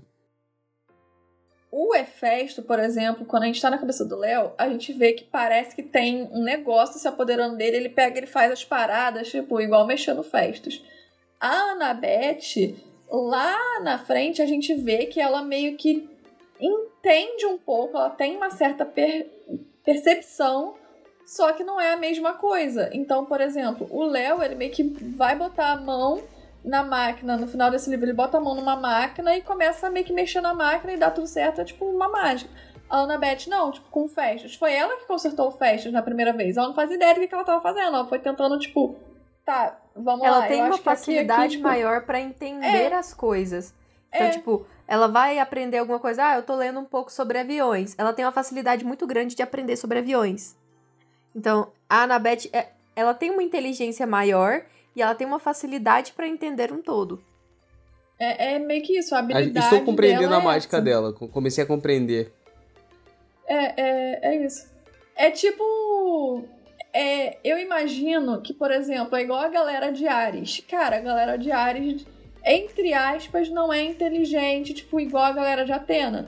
Mas quando tá em guerra, eles vão ser uns putas uns estrategistas. Eles vão saber lidar com aquilo. É mais ou menos a mesma coisa, a habilidade que a Annabeth tem com máquinas, essas coisas, é a mesma coisa, tipo, a mesma comparação que eu vou fazer. Vai ser a Annabeth tendo as habilidades do Léo, é igual os filhos de Ares tendo a mesma habilidade que a Annabeth, tá ligado? É meio que isso, tipo, tem essas nuancezinhas do poder de um com o poder de outro. Nunca vai ser pleno. Mas eles vão ter certas coisinhas. Fora que, assim, como uma filha de Atena, né? Que eu vou, vou, vou me hablar aqui. É, como uma filha de Atena, é, eu acho que o que eu mais prezo pela Atena é a curiosidade. Então, tipo assim, é, os filhos de Atena, eles não são inteligentes porque eles nasceram com inteligência suprema, ou porque, enfim, eles são inteligentes porque eles são muito curiosos. E a Annabeth, ela fala que, tipo, ela aprendeu o negócio do helicóptero com o pai dela, porque provavelmente o pai dela, como ele é maluco por essas coisas, né? O pai dela até dirige um helicóptero no terceiro livro. Tipo, provavelmente ela aprendeu isso vendo o pai dela, e estando com o pai dela, e convivendo com o pai dela. Que é uma coisa que no primeiro livro ela não tem. Convivência com o pai dela, porque ela saiu com 12 anos. Então, assim, eu acho que não só magia e tal, tipo, ai, porque ela é muito inteligente, mas também, tipo assim, ela é muito disposta a aprender, ela tá ali pra tudo e ela já tem essa facilidade maior de compreender como é que funciona. Tanto que, tipo assim, quando ela tem que libertar o Percy daquela cadeira lá que é impossível libertar, ela não tenta a primeira coisa, tipo, magia. Ela vai tentar entender como a máquina funciona pra ela tentar ser mais esperta que a máquina. Então, tipo, o que, o que eu acho que deveria ter acontecido era que a Annabeth claramente conseguiria dirigir aquele carro melhor. Não porque ela sabe dirigir, mas porque ela ia ter a compreensão maior do que tinha que fazer. Ela ia testar primeiro, ela ia, entendeu, mexer ali, ela ia ter uma noção maior de como funciona, simplesmente porque ela é curiosa. Que é uma coisa que o Percy cagou, ele quer fazer o jeito dele, entendeu? Mas agora, por exemplo, uma coisa, pegando isso, uma coisa que, tipo, essa cena do carro, quando apareceu na, no final do último episódio, que tipo, sempre aparece cenas do próximo, do próximo episódio, né? Uhum. É, quando aparece que o Percy vai dirigir e aí tá a Annabeth do lado e o Grover atrás, o meu primeiro pensamento foi como é que um garoto de 24 anos tipo, tá sentado lá atrás e o moleque de 12 tá como motorista. Esse foi o meu principal pensamento. A série, ela deixou muito bem explicado por que, que é o Percy que tá Sim. dirigindo. Sim. Tipo, não é o Grover, porque o Grover fala, é, eu acho melhor, não sei eu não, porque eu tô meio doidão ainda. Aí vira, na hora, o Percy vira e fala, bom, eu matei Minotauro na minha primeira tentativa, quem sabe eu não saiba dirigir bem. Aí a gente vê que ele não dirige bem. É onde ele também se assusta, vira pra Annabeth e fala, tipo, alguém quer tentar alguma coisa aqui? E a Annabeth faz aquela cara meio que de medo e, tipo, balança a cabeça dizendo que não. Então eu achei que a série explicou muito bem o porquê que é o Percy. E mesmo ele fazendo a cagada, vai continuar sendo ele que vai dirigir o carro até o fim. É bom. Mas seguindo pra aí, é, tem esse momento completamente anticlimático. Ah, engraçado. Sim, é. Ah, tem o momento percabete do Percy olhando pra ela com carinha bonitinha. Sim, tem. Não faz sentido estar ali. Momento errado, clima errado, tudo errado, ritmo errado, enfim. Eu tava tão no ritmo errado nesse episódio que eu não consegui nem aproveitar os momentos percabete. Eu acho isso é uma coisa verdade, muito complicada. Me afetou muito. A dublagem mudou mesmo, sabidinha pra espertona, porque a gente assistiu Sim. legendado, né? Eu não então, posso tipo, sobre entendeu? isso, porque senão a gente fica- vai ficar aqui uma hora e meia só do reclamando do- dessa Ai, parte. que Sim. E não vou calar a minha boca a respeito. Eu, na verdade, eu deixei pra falar sobre a dublagem no final, porque eu vou hablar. É, tipo assim, a série serviu muito pro Arcabete que não era pra servir, tá ligado? Foi tipo, é um prato Sim. bandeja pra, pra fanservice. Tipo, é claramente fanservice. Estão transformando eles num casal Agora, no primeiro livro. Exatamente. Tipo, com Que 12 não era pra anos. ser. Ai, cara. Percabete é tipo super reborn, tá ligado? Tudo errado. A gente, a gente. Vocês imaginam Maldição do Titã? Pensa em Maldição do Titã. Tipo assim, Maldição do Titã que o Percy começa a perceber que ele talvez sinta alguma coisa além de amizade pela Annabeth. Que, cara, com 12 Sim. anos você não tem essa noção, sabe? Tipo assim, o, o relacionamento dele Você de tem 12 anos. paixonites é quando você tem condizente 12 pra- anos. Exatamente. Por- O 12 anos dele é condizente com 12 anos. Com 12 anos com a cabeça do Percy, você tá pensando, caralho, como é que eu vou sobreviver até amanhã? Ponto. Exatamente, não tipo, pô, essa menina aqui do meu lado é muito bonita. Tipo, e ele, e ele faz as coisas pela Anabeth sem pensar nisso, tipo, de ah, vou fazer pela Anabeth porque eu gosto dela. Ele só faz porque ele sente que ele tem que fazer. Sempre. Em Maldição do Titã, ele começa a parar, tipo, pô, peraí, eu tô indo salvar a menina do outro lado do planeta mesmo à toa. Então, tipo assim, e começa. É o tipo, o, o início do início do início. Ele só vai. Por sinal, esse garoto só se toca que ela gosta dele quando ela beija ele literalmente. Então, assim, até lá, ele não percebe que ela tem nada por ele. E eu acho que a série tá deixando muito aberto, muito aberto. É, é, é bandeja de percabete, assim, o tempo inteiro. É vral e vral, sabe? Tipo, eu entendo eles colocarem algum, assim, tipo, quando a gente teve ali a primeira vez que ela falou cabeça de alga, a sabidinha, aquece nosso coração, mas não precisa ficar colocando essas cenas cena estranhas do e constrangedoras. Exatamente. A do abraço eu achei condizente, tipo, pô, ela acabou de achar que ele tava morto, ela vai dar um abraço nele, tipo, super ok, sabe? Mas. Ele salvou a vida dela também. Exatamente, exatamente. Tá, tipo, tá servindo muito, mais do que deveria servir, porque eu acho que isso vai pegar. É que nem a Tilly falou, tipo, vai pegar depois, sabe? Não é agora que vai dar problema nisso, é depois. É. Novamente, Sim. eles estão querendo adiantar tudo até isso e tá dando atropelo, pô, tá ficando ruim. Sim. Basicamente, a gente depois chega em Santa Mônica. é, tem um papinho sobre ele estar sozinho e tal, blá blá blá. E aí o Percy vai encontrar o Papaidon, o Papai O Poseidon. paizão é muito forte. Só que eu preciso perguntar Cena uma coisa pra vocês. Em que momento o Poseidon disse que ia encontrar com o Percy em Santa Mônica? Com a Nereida no episódio É, que ele tipo, pula ele no arco eles lá no não finalzinho. falam. Eles não falam, né? Tipo, o Percy que fala que isso vai acontecer. Não tem a cena disso acontecendo. Pra mim, eu descobri nesse episódio. Não, Ele não fala fazia no que ele sai da água, tio. Ele fala, Exatamente. preciso ir pra Santa Mônica, meu pai pediu pra ir pra lá. assim É, que ele da acha. É porque, como aquela cena foi cortada, a gente Triste. não tem a parte inteira falando. Então só tem ele depois, quando ele volta a falar com o Grover e a Annabeth, ele fala que o pai dele vai encontrar com ele em Santa Mônica. Então, tipo, como não tem a cena inteira, a gente não sabe o que foi dito antes. E a gente só tem a, confi- a palavra do Percy. Aí fica parecendo, né? Eu. Juro por Deus, eu vi o episódio 5, a gente tá analisando tudo certinho. Não me lembro disso. E quando eu assisti esse episódio, eu tomei um susto com o Percy falando que o pai dele disse pra ele ir pra Poseidon, pra Santa Mônica. Ele tá em Santa Mônica, tem falando, ah, realmente seu pai ia estar aqui, não sei o que. Eu falei, cara, eu perdi alguma coisa. Fora. Em que momento que isso quando- aconteceu, tá ligado? É quando eles estão andando na estrada, falando Isso, isso, so- isso. depois eles encontram o Ares, ele tá falando sobre Não o pai lembro. dele, que é, ele fala lá sobre o que aconteceu e que o pai dele vai encontrar ele em Santa Mônica. E eu tô sentindo que eles estão pesando aí na a mão, tipo, com o Poseidon ajudando o Percy, sabe? Tipo, estão querendo que ajude muito. E- Eu não sei se é pra Uhum. ter um lado, tipo, do porquê que o Percy não foi pro, lado do, do Cronos, sabe? Mas, tipo assim, é uma coisa que a gente não vê na- nos livros e eu acho que é o que, que faz os deuses serem os deuses, sabe? Tipo, não querer ajudar, não poder ajudar, não poder se meter. Porque a gente passou, tipo, 32 livros ouvindo que os deuses não podiam se meter. Aí chega na série e, tipo, os deuses se metem o tempo inteiro. É, eu acho que a justificativa. O, o que eu poderia dar de justi- justificativa é que eu acho que eles simplesmente estão deixando a primeira temporada apelativa para o público comum ter interesse de continuar assistindo. Então, o que, que eles fizeram? Colocaram monstros.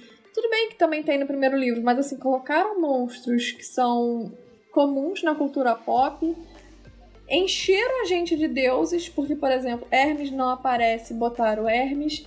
Hefesto não aparece no livro, botaram Hefesto. Tipo, eles estão colocando o imaginário popular, tipo, nessa primeira temporada, sem necessidade, e pra mim é uma forma de atrair o público, tipo, comum que não leu o livro, sabe? Olhar e falar Uhum. assim, ah, o Deus, tal, que, ah, outro Deus, blá, blá.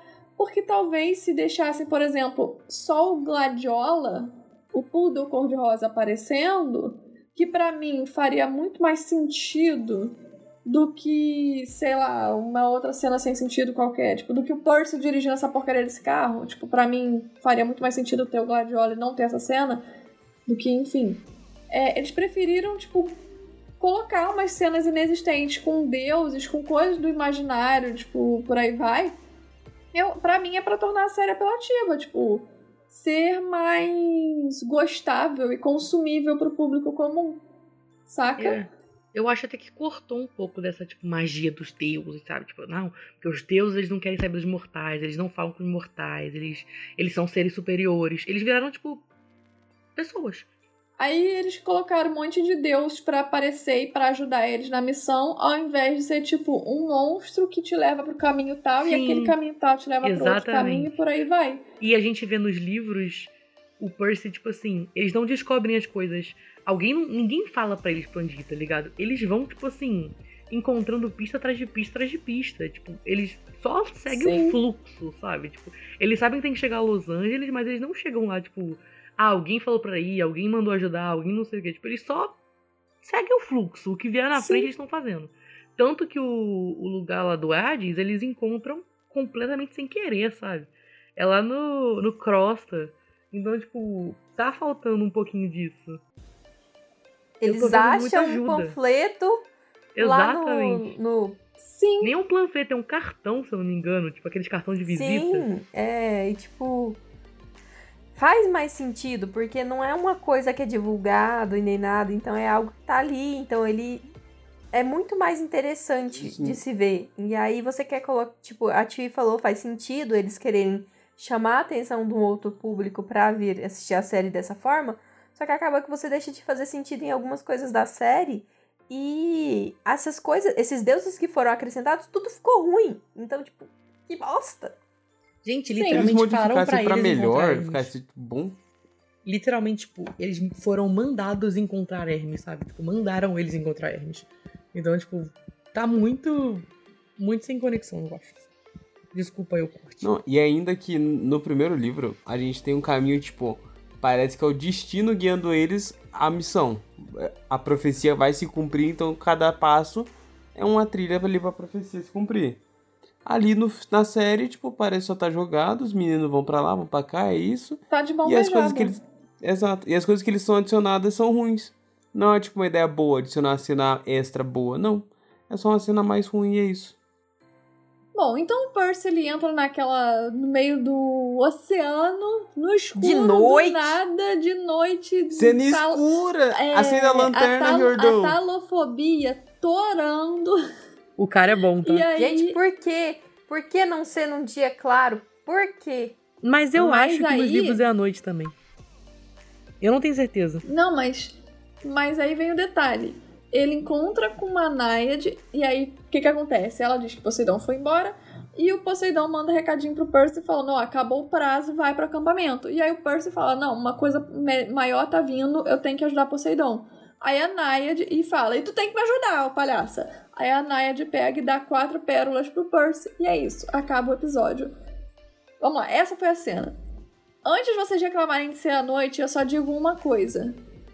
Meteram meteram uma, uma lanterninha no meio da Nayad, que era pra aquela Horrorosa. cena não, não estar nível Economizaram Game no Thrones, CG e fizeram CG cara, feio. Puta que pariu. Eles olharam pra Game of Thrones e falaram assim: não vamos fazer essa porcaria de deixar tudo escuro, já sei. Vamos meter uma lanterna na Nayad. Cara, quando eu olhei aquilo, eu só conseguia pensar nisso. Aí eu, ah, mano. Eu vi como foi gravado, gente. É tipo, é um tanque d'água. E eles ficam, tipo, Sim. se afundando ali o tempo inteiro. Imagina o problema que foi pra iluminar aquilo, juro. Porra, irmão, faz de dia. Aquaman. Ou faz então, o, por exemplo, se não queria fosforescente. fazer de dia, assim, no sol a pino, faz um fim da tarde, que aí pelo menos você consegue um pouquinho de luz, não precisa, tipo, super claro. É Mas, porque nossa, no estúdio não tinha como iluminar a água. Cara, é, é uma Ai, parada que, eu- que é facilmente resolvida e eu, por exemplo, tenho duas soluções que pra mim ficariam melhores. Uma cara e outra barata. A cara, pra mim, seria o seguinte: cara, você está no fundo do mar, mete uns peixes brilhando. Bota uns peixes. Sabe aquele peixinho que anda com a luzinha? Bota um Aham. peixe gigante desse ro- rodeando ali em volta, tipo que fazendo a segurança da Naya, de sei lá. E ninguém ia questionar isso, tá ligado? Ninguém ia questionar peixe no mar, tá ligado? É, segunda coisa, só que aí beleza, é mais caro, CGI, essas porra toda. Agora, a questão mais barata é só você ter um diretor competente. Um diretor competente iria corrigir isso de que forma? Close no, nos olhos do Percy, ele faz as- meio que um, sabe? Fecha o olho, abre assim, meio como se ele estivesse se adaptando à água do mar. Ele dá uma faz respirada é isso? o que acontece. se Gente. afunda. Se a gente estiver na visão do Percy, tá Sim. claro lá no fundo.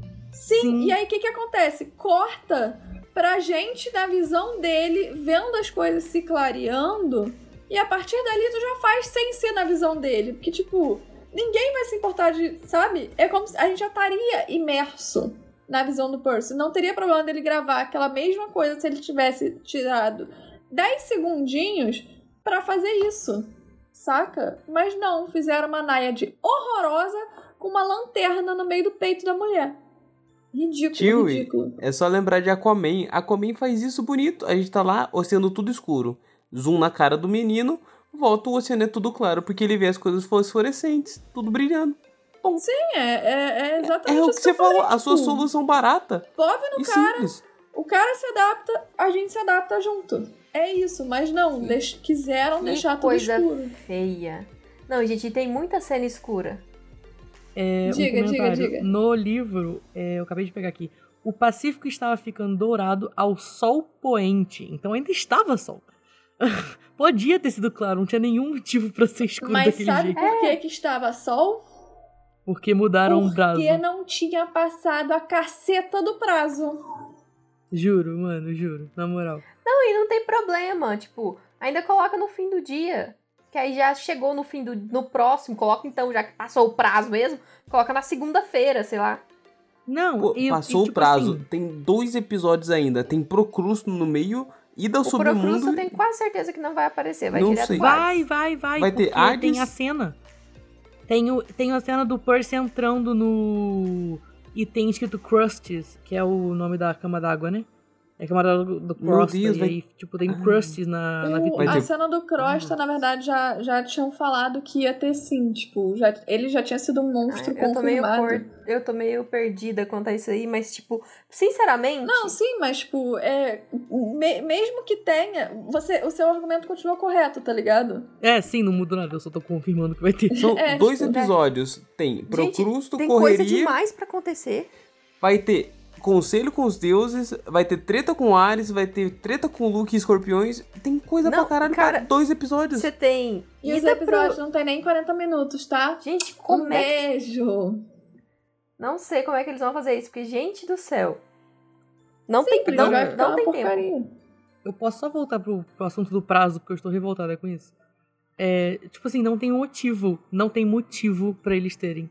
Bugado prazo. Juro, não tem. Não tem explicação no Não mundo tem, que vai me, fazer, tem. vai me convencer de que isso foi uma boa ideia. Não tem, juro, não tem. Fora que, além do prazo que eles ferraram com o prazo, me deram quatro pérolas. Se essas quatro pérolas aparecerem no mundo inferior, eu vou cometer um crime de ódio. Eu juro pra você, se tirarem a cena, se tirarem a cena do Percy deixando a mãe dele, que é simplesmente a cena mais importante do livro inteiro, Sim. eu vou cometer um crime de ódio. Eu não tô nem brincando. eu vou pro Twitter. Oh, é um absurdo. É um absurdo. Cara, Gente, não faz sentido, não faz sentido. Eu não tinha entendido que tinha acabado o prazo até ela falar. Porque eu tinha entendido que eles estavam atrasados. E isso tá certo, porque eles atrasam no Cassino Lotus. Na Mas minha quando eles cabeça, chegam lá e ela fala exatamente. que acabou o prazo, eu falei, oi? Na minha cabeça, eu tô pensando em como melhorar, entendeu? Na minha cabeça, olha só, é dia 20 à noite, entendeu? Eles têm até dia, tipo, dia 21 de manhã, então eles vão ter que fazer tudo isso em, tipo assim, 12 horas. E na minha cabeça vai dar super tempo, porque se mudar esse prazo eu vou ficar tão irritada. cara, é que pra mim o maior problema do prazo acabar e eles estarem se preparando pra guerra é que, tipo assim, nos livros, não ficou claro na série, mas nos livros eles já estão há mais ou menos uns seis meses brigando. Sim, Eles estão desde o solstício de verão que Zeus está sem o raio. exatamente. Então é mais ou menos seis meses. Então, assim, não faz sentido, depois desses seis meses, ele dar um prazo final, o prazo acaba, ele ainda fica de boa, tipo, o mundo Não não, faz acaba, sentido. não tem regra. Outra coisa, pensando que a série não deixou isso claro. Ela não deixou isso claro, então é esquece livro, esquece tudo. A partir do momento que você bota como o rei dos deuses, dos céus, do caramba 4, termina o prazo e ele não toma nenhum tipo de atitude com relação a isso, qualquer outro futuro prazo vira nada, vira lixo. Exatamente. Porque é tipo assim, se não tem consequência, vamos só. É tipo, se, se eu tenho um trabalho de um professor, ele vira pra mim e fala: Ó, você tem que entregar no dia primeiro. Se chegou no dia primeiro, eu não entreguei. E eu entregar no dia segundo, ele falar: Ah, obrigado, aceita, não desconta ponto, corrige meu trabalho, faz tudo. Pra que que no próximo trabalho que ele fizer eu vou entregar na data certa? Se ele aceita quando eu entrego em outra data. E eu não tenho consequência. Não, fora. Então, é por isso que na minha cabeça o negócio do prazo é tipo assim, pô, é a última hora da noite e acham que não vai dar tempo, tipo assim, até ele atacar. Mas, cara, eu tô torcendo muito pra, tipo, ser realmente é, o que eu acho que é, que eu acho que é, tipo, quando. Eu não lembro qual é a figura de linguagem, tipo, quando aumentam o que tem que falar. Você pega um negócio pequenininho e, tipo, torna gigante. Uhum. Eu acho que na minha cabeça é tipo Uhum. isso. Tipo assim, o prazo não, não é que o prazo, tipo, ele acabou, é tipo dia 21 à noite. Eu acho que é dia 20 à noite. E aí, se for dia 20 à noite, bate o tempo, entendeu? E aí, se for dia 20 à noite, eu tô tipo, ok, é o tempo do livro, beleza. Mas se for, tipo, realmente dia 21 à noite, tipo, o prazo acabou, já deu, já deu o, negócio lá do dia 21 e, e é dia 22, tipo, aí pra mim perdeu muito. É, é exatamente isso. Eu ia falar isso, que pra mim, em nenhum. para mim, em todo momento, ficou parecendo que já é dia 21 à noite. Eu tive Mas essa impressão que eu também. acho Uhum. que tem correção caso, a partir dos próximos episódios, eles expliquem que, tipo, ah, não. Hoje é o solstício, o prazo acabou porque hoje estamos no exatamente, solstício. exatamente. Mas é que vai que espero eles que aconteça. seguram até meia-noite. É, para mim, a única forma que eles têm de corrigir isso, porque Exatamente. se não fizer nada, tipo, mais ou menos des- dessa forma como nós estamos falando, pra mim é. É tipo assim, pode empacotar a série e jogar no lixo. Com todo respeito e com toda a dor no meu coração, eu digo que pode pegar a série, empacotar e falar. Não precisa mais. Porque, Tomara cara, que se uma você for pérola fazer uma suba. cagada. Tipo, você vai fazer uma cagada dessa na primeira temporada, eu imagino a merda que eles vão fazer nas próximas. Aí eu falo, cara, eu prefiro, tipo, não precisa nem fazer, sabe? Não ter. Não precisa fazer. Exato. Porque você pega um filme, tipo, faz um filme legal, mas uma adaptação ruim. Aí você fala, ah, não, o filme é uma merda, é um lixo, que foi o que o Jordão fez. O filme é um lixo, o filme é isso, o filme é aquilo. Vamos fazer a série que vai ser melhor. E aí você não faz a série ser nem legal, porque assim, eu não reassistiria. Eu Não, assisti vamos- uma vez pra Eu vou ser Tá sincera. ótimo. Gente, uma coisa que é muito importante para todos os as profe- todos os livros é que você tem aquele prazo, é solstício de verão, é solstício de inverno, é um momento muito chave, muito importante. Se você perde isso, tipo, você acaba perdendo um sentido muito grande do que tem no livro.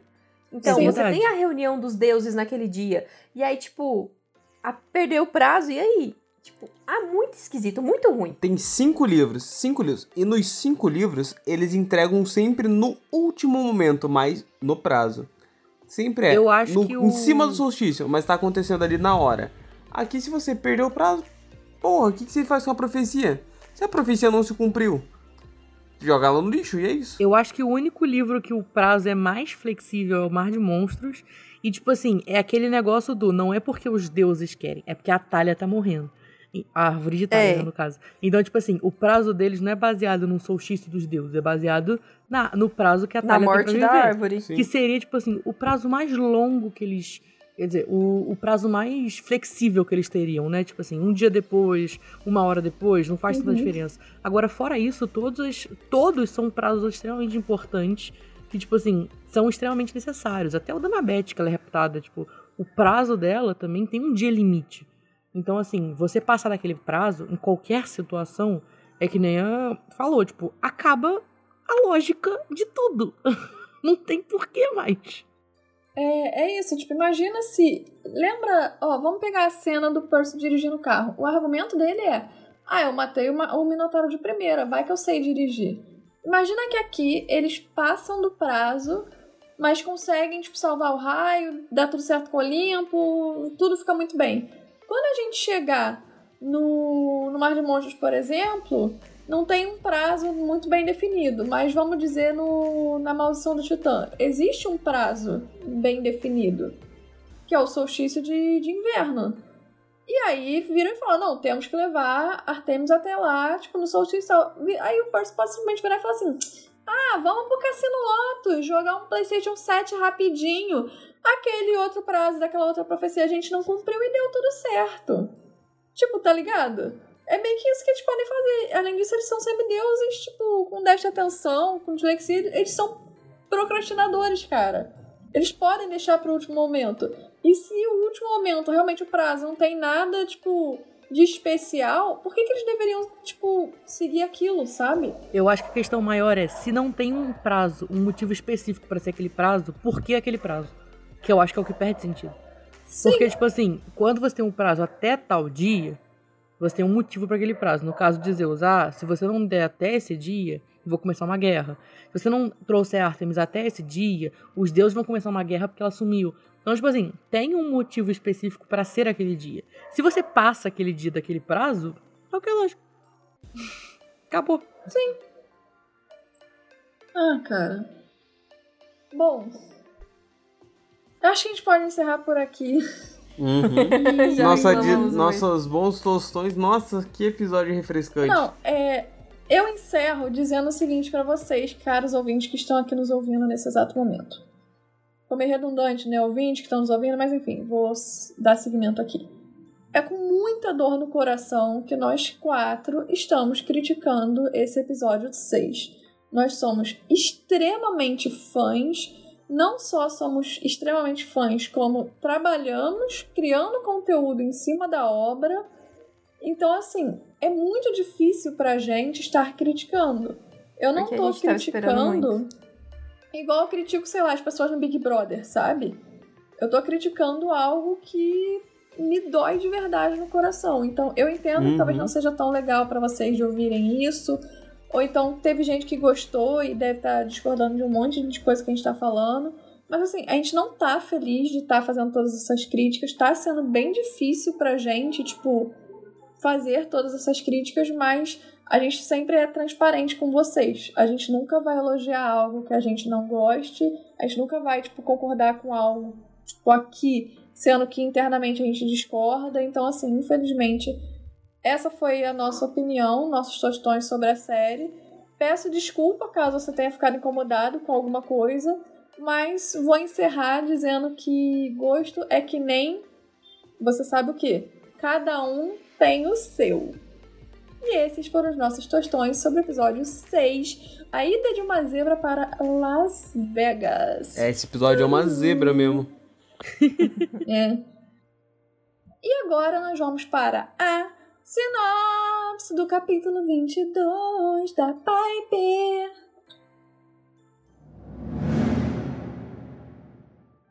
A Piper passa por uma baita queda de dragão, quebra o pé de uma maneira horrível, porém o boy magia Jason é um excelente enfermeiro e ajuda a consertar o pé da menina ali. O Léo sai em busca de consertar o Festus ali onde ele caiu, mas parece que o garoto está com os problemas e o Jason sai em disparada em auxílio do garoto, mas tudo que volta para a garota ali é um ciclope imitando a voz de Jason. É.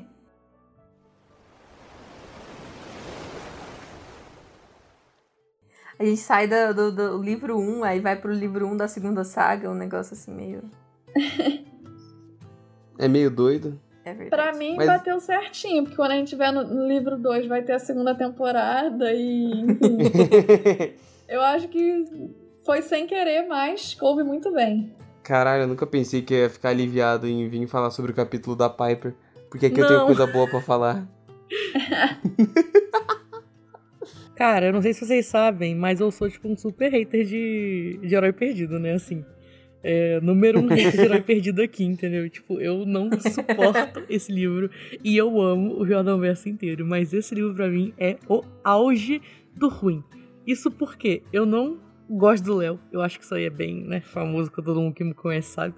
É, quem me conhece sabe, né? Eu não gosto do Léo, de jeito nenhum, não consigo, não suporto o Léo, ponto. Sou odiada causa disso, sou, sou criticada, mas tá tudo bem. É, a Piper, pra mim, nesse livro, ela é um desenvolvimento dela é horrível, nossa senhora. Tipo, no final do livro, ela realmente, assim, muda de água pro vinho. Mas até ela mudar, é uma encheção de saco, é um... É tão, É entendeu? uma tortura lenta. É uma tortura, exatamente. E o Jason, pra mim, é um personagem tão sem graça, tão água com açúcar, tão... Entendeu? Tipo, tá, que Não, é isso. e é uma tortura lenta, normalmente quando você já tá lendo. Imagina se você estivesse analisando capítulo a capítulo, minha não, gente. eu concordo. eu eu tenho que assumir que eu não tô nem muito ligada em vocês no, nesse, nesse livro, não, porque juro, não consigo, gente. Nossa senhora. Né, a gente tem que ler o capítulo, fazer o roteiro, ler de novo pra ter certeza que tá tudo bonitinho e vir discorrer sobre. Ah, é, porque é o seu trabalho que é difícil, né? Não sou eu que tenho Não, não, que e o da Tilly 20 ainda é o, é o mais filho da puta de tudo, que ela, além de dar uma olhada no roteiro, ela grava e daí tem que editar e se reouvir essa porra e ver o que, que tá bom e o que, que não tá bom. Não, juro, gente. Trabalho É... de corno, o Isso meu. aí é tortura mesmo, tá? Isso aí era usado na época medieval pra, pra torturar pessoas. Ai, cara. Bom, mas uma coisa que eu achei, tipo, complementando o que você falou, na verdade, tá rolando um revisionismo histórico com a galera do podcast. É, O que, que eu quero dizer com isso? É, a galera que ouve a gente já tá ligada, mas vou explicar pra você. Cara, todos nós tínhamos meio que a mesma opinião. Léo, maravilhoso, Piper, uma chata, Jason, o que, que tem a ver? Conforme eu, nas nossas férias que a gente teve, eu peguei, antes de começar, eu peguei pra reler os livros, porque eu só tinha lido uma vez e falei, vou reler. E aí eu virei pra, pra galera e falei assim, gente, tá acontecendo alguma coisa de errado, porque eu tô gostando da. Tipo, tô entendendo a Piper, não é tipo, ah, tô gostando. Não, eu tô entendendo ela, tô compreendendo ela. Tô percebendo um pouquinho melhor o Jason, tipo, tô dando mais atenção ao Jason. E eu tô achando o Léo um, um chato. E aí a Visas falou: não, não é possível. E aí foi onde a Visas começou a prestar atenção nas coisas e ela começou a sentir a mesma coisa. E aí o Brenin começou a ir no mesmo esquema, começou a sentir a mesma coisa e a gente ficou tipo, cara, tá rolando uma parada diferente. Não, eu cheguei, Mas- eu vou ver com outros olhos, que antes eu via com olhos de, porra, caguei pra todo mundo, eu quero Percy. Agora Uhum. olhando eu, pô, Cara, eu, é maneiro. eu canto essa pedra há anos, entendeu? Eu sempre falei, o Léo é muito chato. E ele não é chato, tipo, só como. É que ele é irritante. Ele não é chato como pessoa. Ele é irritante. Ele é, tipo, ele tá ali pra um alívio cômico que me estressa mais do que alivia, entendeu? O alívio cômico dele me dá raiva. E- Não, e não é é. que ele, no capítulo dele, a gente já viu isso. No capítulo dele, ele é legal, porra, as piadas dele encaixam. Nos capítulos Exatamente. que a gente tá nos outros, o Léo é só inconveniente. Raramente as piadas dele encaixam quando ele tá no- na visão do Jason da Piper. Cara, e tipo assim, eu acho que o rolê é que eu entendo o Léo, tipo, o personagem do Léo. Eu entendo ele. Eu entendo ele fazer piada toda hora como, como, né, visto o passado dele. Eu entendo ele querer se colocar sempre para baixo porque, tipo, ele não confia em si mesmo. Eu entendo. Só que é chato. É só chato. É, é só irritante. É só ele, ele rindo de todo mundo o tempo inteiro. É só ele tentando levar a própria moral diminuindo os outros o tempo inteiro. Isso me dá uma raiva. E ele faz bullying ele faz bullying. O, o bullying dele com tá o Frank, eu, é, é, eu não tenho nem palavras, entendeu, para explicar isso, porque, tipo assim, eu já fui o Frank. E você vê isso num livro tão normalizado, tão ok. E para mim o fato do Léo, tipo, só parar de. Só não fazer bullying com quem é maior que ele e é mais forte que ele. Me dá tanta raiva, me dá tanto. Eu não tenho ódio. Eu não tenho palavras para explicar o meu ódio pelo Léo. Ah, eu vou te chamar aqui mais vezes para você xingar o Léo. Acho que a gente precisa de uma opinião diferente. Nossa, me chama. Eu posso fazer um podcast inteiro só xingando o Léo. Eu falo três horas e meia Cara, com vocês só xingando o Léo. É, é, é, que aquilo é uma visão completamente diferente do que a do fandom, tá ligado? E eu acho isso muito importante. A gente, tipo, ouvir a opinião de outras pessoas, porque isso te abre os olhos para outras situações que talvez numa primeira leitura você não, não perceba, tipo, e muitos ouvintes fazem a gente mudar até de opinião sobre algumas coisas, porque a gente lê, a gente debate entre nós, é tipo, nós meio que falamos as coisas, só que aí chega um ouvinte, manda uma baita de uma mensagem eles falando uma outra parada que a gente nem tinha pensado, a gente fica, meu Deus, e aí você vai lendo pensando aquilo, enfim. Eu acho que isso agrega demais, demais, demais. Então, tipo, ter alguém que realmente tenha um ódio profundo nutre um ódio profundo pelo Léo, que é uma opinião, tipo, de 1% ou menos do fandom, eu fico, tipo, beleza, a gente precisa ouvir essa pessoa, sabe? Porque ela tem alguma coisa para dizer aqui que possa acrescentar nas nossas visões. É diferente de uma pessoa que gosta do, do Octavian, por exemplo. Eu acho que essa pessoa não, não tem, tem voz, nada pra acrescentar. Né? acabou. Cara, eu sou... É, é tipo Fica a pessoa... no cantinho. Exato, é tipo a pessoa que defende a Era e que apoia a Umbridge.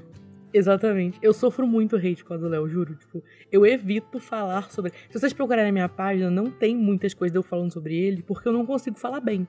E eu sei que eu vou. Eu sei que eu vou. quando, eu, quando eu faço, poxa, eu tenho que estar assim, num humor bom, entendeu? Com remédio em dia, tranquila. Porque eu sei que eu vou sofrer hate por ele. Eu tenho certeza absoluta que vão me dar hate.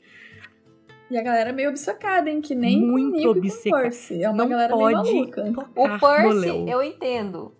O Percy eu entendo, eu defendo meu menino com unhas e dentes, mas os outros eu, eu deixo. Não, o, o Percy eu defendo, o Nico eu chuto junto com a galera que chuta ele em alguns momentos. Quando ele é bom, eu realmente admito que ele é bom, mas tem momentos que ele é um porre. E o Léo, eu estou vendo ele com um novo olhar agora e, e ele é inconveniente demais às vezes. Cansa. Bom, a Piper acordou caindo dos céus junto dos meninos e do dragão. Tava todo mundo caindo, todo mundo do. Ah, meu Deus, eu tô caindo! O Léo passou voando do seu lado, gritando desesperado. Jason do nada grita pra Piper, tipo, fica planando aí, fica planando aí. E nisso ele chega e agarra ela em pleno ar. Lendo um trechinho do livro aqui, graças a Deus, pensou Piper. Mas parte dela também pensava. Que maravilha! É a segunda vez que ele me abraça em uma semana, e nas duas vezes foi para me salvar da morte revirei os olhos tão forte que achei que nunca mais ia voltar a ver. Porra, Piper. Você tá precisando de uns relacionamento mais saudável. É... Bom, ela focou nas coisas, gritou pro Jason, salva o Leo, salva o Leo! Enquanto que o louro voador tentava controlar os ventos para dar uma segurada na queda, né? Mas aparentemente ele não conseguia controlar os ventos. Tipo, tava, tava complicado, não tava dando certo. Enfim sobre o que vocês falaram, ai, gente, a Piper precisa dar. Ela precisa dar o Cara, pra ver se sai um pouco, né, da... Gente! Dessa Olha, energia. Eu, eu, de verdade, eu peço desculpa por estar tá sendo tão chula nesse meu, meu posicionamento. Deus, mas é que, assim, ela tá... Sabe? Sabe? Tá... tá é falta tá batendo amor, palma. Né? Ela, ela tá precisando dar e o Léo tá precisando comer, porque estão os dois assim num fogo que eu falo, pelo amor de Deus, gente, que isso? Sei que vocês estão adolescentes, mas, cara, dá uma segurada. É, é um fogo que queima até o Léo, né? Isso que ele é imune. Porra! Ai, é, mas essa cena aqui, eu só lembro de uma boberice dos Simpsons, que é o um episódio que o Homer tá realizando os sonhos dele. Aí o sonho dele é voar e ele tá descendo aqueles parapentes, tipo, tipo aqueles morcegão. Aí tá, tipo, o cara lá que é o, o amigo de Queen Spencer, ele fala, não, não precisa bater os braços, só você esticar que você sai voando. Aí o Homer estica os braços, começa a afundar, ele desce, bate, bate, bate, bate, bate, bate. É uma piadinha tão idiota. Mas eu vejo o Jason, eu fico, tipo, ele, ele gritando pra Piper, bate os braços, filha, bate, bate, bate, bate, vai, vai, vai. Nada. Só pra ela aprender a planar. E é tão bobo, mas é tão bom na minha mente. Não, mas você tá falando isso, sabe o que, que eu, tipo, me veio aqui? É o seguinte. Cara, é. Genuinamente, a Piper tava dormindo e ela acorda com todo mundo caindo. Uhum. Tipo, a gente também não tá entendendo nada. Então, imagina, tu tá ali de boa, dormi dormindo, encostadinha no peitinho do boy que tu quer dar. Do nada, tu tá caindo. Tá todo mundo caindo, tá ligado? Tipo, imagina isso. É Sabe tipo aquela sonho? sensação de quando você tá caindo na cama, É, só que ela não tu tá- acaba. Tu tá dormindo, aí de repente tu acorda com aquela sensação que tu tá caindo. A Exato. Piper foi mais ou menos isso, só que o dela era de verdade. Aí eu fiquei pensando, mano, que Coisa merda. horrível. Não, e ela em pleno ar pensa, caralho, o boy me encoxou, que maravilha. Porra, você tá caindo, filha. Sim. Você tá morrendo, Exatamente. caramba. Foca nas coisas importantes, fiado. Porra, tu tá Deus, caindo. Piper. Ai, cara. Enf- Enfim, né, Piper? Ai, Enfim. Mas a Piper então, ela agarra o boy dela com muita força. Ele assim desce na maior velocidade e consegue agarrar o Léo. Enquanto ele tá lá gritando e xingando e esperneando, porque ele quer que o, o Jason salve o Festus. Mas o menino Jason já tá assim, né? Já tá difícil carregar os três. Imagina carregar o, o dragão ainda. Aí fica difícil. O menino também não tá assim nesse, nesse nível ainda, não. Dragão de 50 toneladas, lembrando. Exato. Assim, não é tipo mais uma pessoa. Não é qualquer dragão. É. Mas eu tenho uma crítica aí, assim, ó. O Jason, ele tem anos de treinamento, né, gente? A gente sabe que ele, desde pequenininho, tá com a lupa lá. Então, assim, ele tem anos de treinamento. É... Como que este homem não percebeu que ele não tem que carregar peso nenhum quando ele tá caindo? Ele só tem que fazer o ar pra cima. Mas o problema é que ele, a gente- ele mostra aqui nessa parte que ele não tá conseguindo controlar vento nenhum. Sim, é porque eu acho... o. O coisa lá tá, tá mexendo com Encélado. ele, né? É, é Mas porque eu ele acho desligou o Festus e tá controlando os ventos. Aí ele tá tentando subir. Só que parece tá que ele tá subir, tá nadando contra uma conseguindo por causa correnteza. do, É- do povo do vento lá, né? exato. Povo do vento. Então ele tá forçando pra. O povo do vento é ótimo. Virou avatar. É, os dobradores de ar. Errei, errei. É, Ele tá. Avatar é ótimo. Enquanto ele força pra subir, é tipo alguém empurrando ele pra baixo e a correnteza empurrando também. Então, tipo, faz ele tá sentido. se mantendo sentido. Ele tá e subindo dois tadinho. trouxas com ele. É, e aí, enquanto eles estão ali meio que planando, meio que caindo, e aí eles escutam uma explosão e uma bola de fogo subir. E o o Léo já tá triste, né? Porque, meu Deus, meu dragão acabou. E isso, o Jason vai ficando tudo vermelho, parecendo que tá fazendo muita, muito esforço, mas ele tá tentando subir e tenta manter uma camada de ar embaixo deles pra eles não despencarem de uma vez. Mas isso só consegue dar uma freada na queda. Ele vai Eles vão caindo ali, tipo, como se tivessem uns bolsões. Então, tipo, eles vão batendo, tipo, nos patamares, assim. Isso. Só freando um pouco a queda, porque senão, fodeu. Senão os meninos tinham esborrachado no chão e tinha acabado a missão aí. É, e o problema é que o Jason no ar, pô, a gente achava que tava seguro, né? Ai, ai, eu fico imaginando se é o Percy no ar. Acho que Não, é o, se pró- fosse o Percy, ele já tinha morrido, porque pró- o Zeus já tinha matado ele. o próprio Zeus jogava um raio e um vento nele e falava, quer saber o viado? Cai! Eu fico com dó do Léo essa parte, porque, tipo, ele, ele fica muito triste. Eu vou ficar quieto. Tadinho. A Piper, então, ela consegue ali até distinguir alguns detalhes do complexo industrial enquanto ela ainda tá caindo em pleno ar. Mas aí o Jason não aguenta mais segurar eles e eles caem de vez igual uma pedra atravessando o telhado de um armazém. A Piper até tenta cair de pé, o que é uma péssima decisão que faz que ela caia em cima dos pés com muito peso e acaba quebrando por não aguentar o impacto da queda. E foi garota. Aí foi burra. Gente, Mas é fazer a- o quê, né? Tipo, é, tá, você tá juro. caindo e você.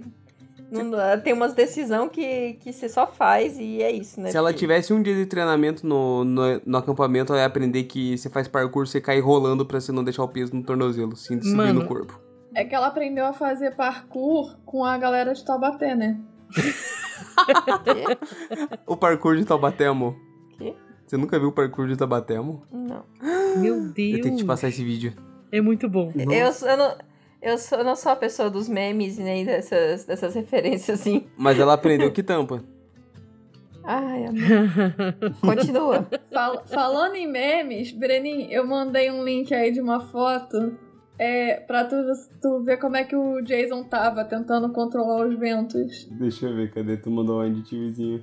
Mandei aqui mesmo na chamada, mandei no chat. Deixa eu abrir aqui a chamada grandão no chat.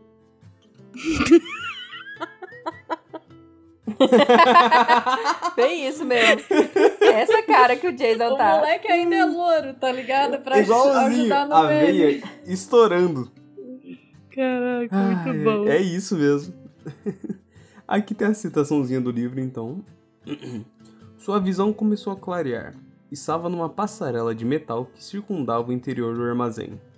Léo e Jason aterrissaram mais abaixo e subiram as escadas para encontrá-la. Ela olhou para os pés e sentiu o enjoo. Seus dedos não deveriam apontar para os lados, certo? Meu Deus, forçou seu olhar para o outro lado antes que vomitasse. Focou em qualquer outra coisa. Então a Piper ali não entendeu como que ela sobreviveu a essa queda. E próximo dela ali ela começou a analisar, olhando ao redor, que tinha a logomarca de uma empresa da qual o galpão pertencia. Porém ela estava quase totalmente coberta por uma pichação ali. Ela tentou olhar ali melhor o lugar que estava parecendo abandonado havia anos. Uma coisa que eu não entendo é, tipo, por mais que ela não quisesse olhar pro pé dela, aquilo devia estar doando tanto e ela tá olhando pra logomarca do negócio que tá pichado na parede. Você, tipo, meu porra dos meus dedos tá em todos os outros sentidos, menos no sentido que devia tá. Eu vou olhar pra logomarca da parede. Puta que pariu, Piper. Ai, essa parte é foda que eu fico, porra, Piper. A dor tá tão. Por que, que tu não olha pro bagulho e pensa, pô, vou Não, até que você aqui. não precisa olhar pro bagulho. Você olhar pro outro lado, mas você vai prestar atenção na logomarca. Não. Ela não olhou só pro teto e pensou, pô, né? bege. Ela tava pichada também, ela percebeu a pichação da Então. logomarca. É, é muito específico, né? É aquele negócio, ela olhou pro teto e pensou, pô, bege. Esse teto podia ser pintado de bege.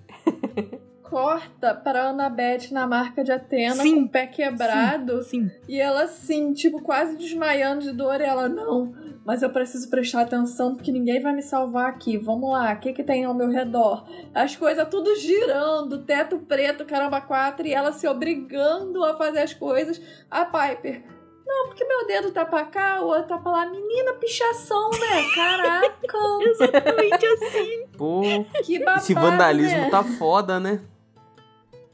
É aquilo, dizem que cada um tem, um- tem seu limiar de dor, mas porra, o da Piper Tá, ó. tá assim, TDAH, fi, tá, tá ali, ó, piscando. é. Se Ela distraiu, tá tão né? distraída que esqueceu de sentir dor, né? Esqueceu de sentir dor. Esqueceu que tava quebrado o pé. Léo chegou e já confirmou que Piper estava com o pé ferrado. Jason chegou junto, já perguntando se lá tinha algum material de primeiros socorros. E dos bolsos do cinto mágico, Léo tirou gás e uma fita isolante. Eu amei que o, o Jason virou médico, entendeu? É, e o o Léo tá ali, ó. Fita isolante é o que há de melhor pra Silver Tape. primeiros socorros. Não, mas é, eu só digo uma coisa.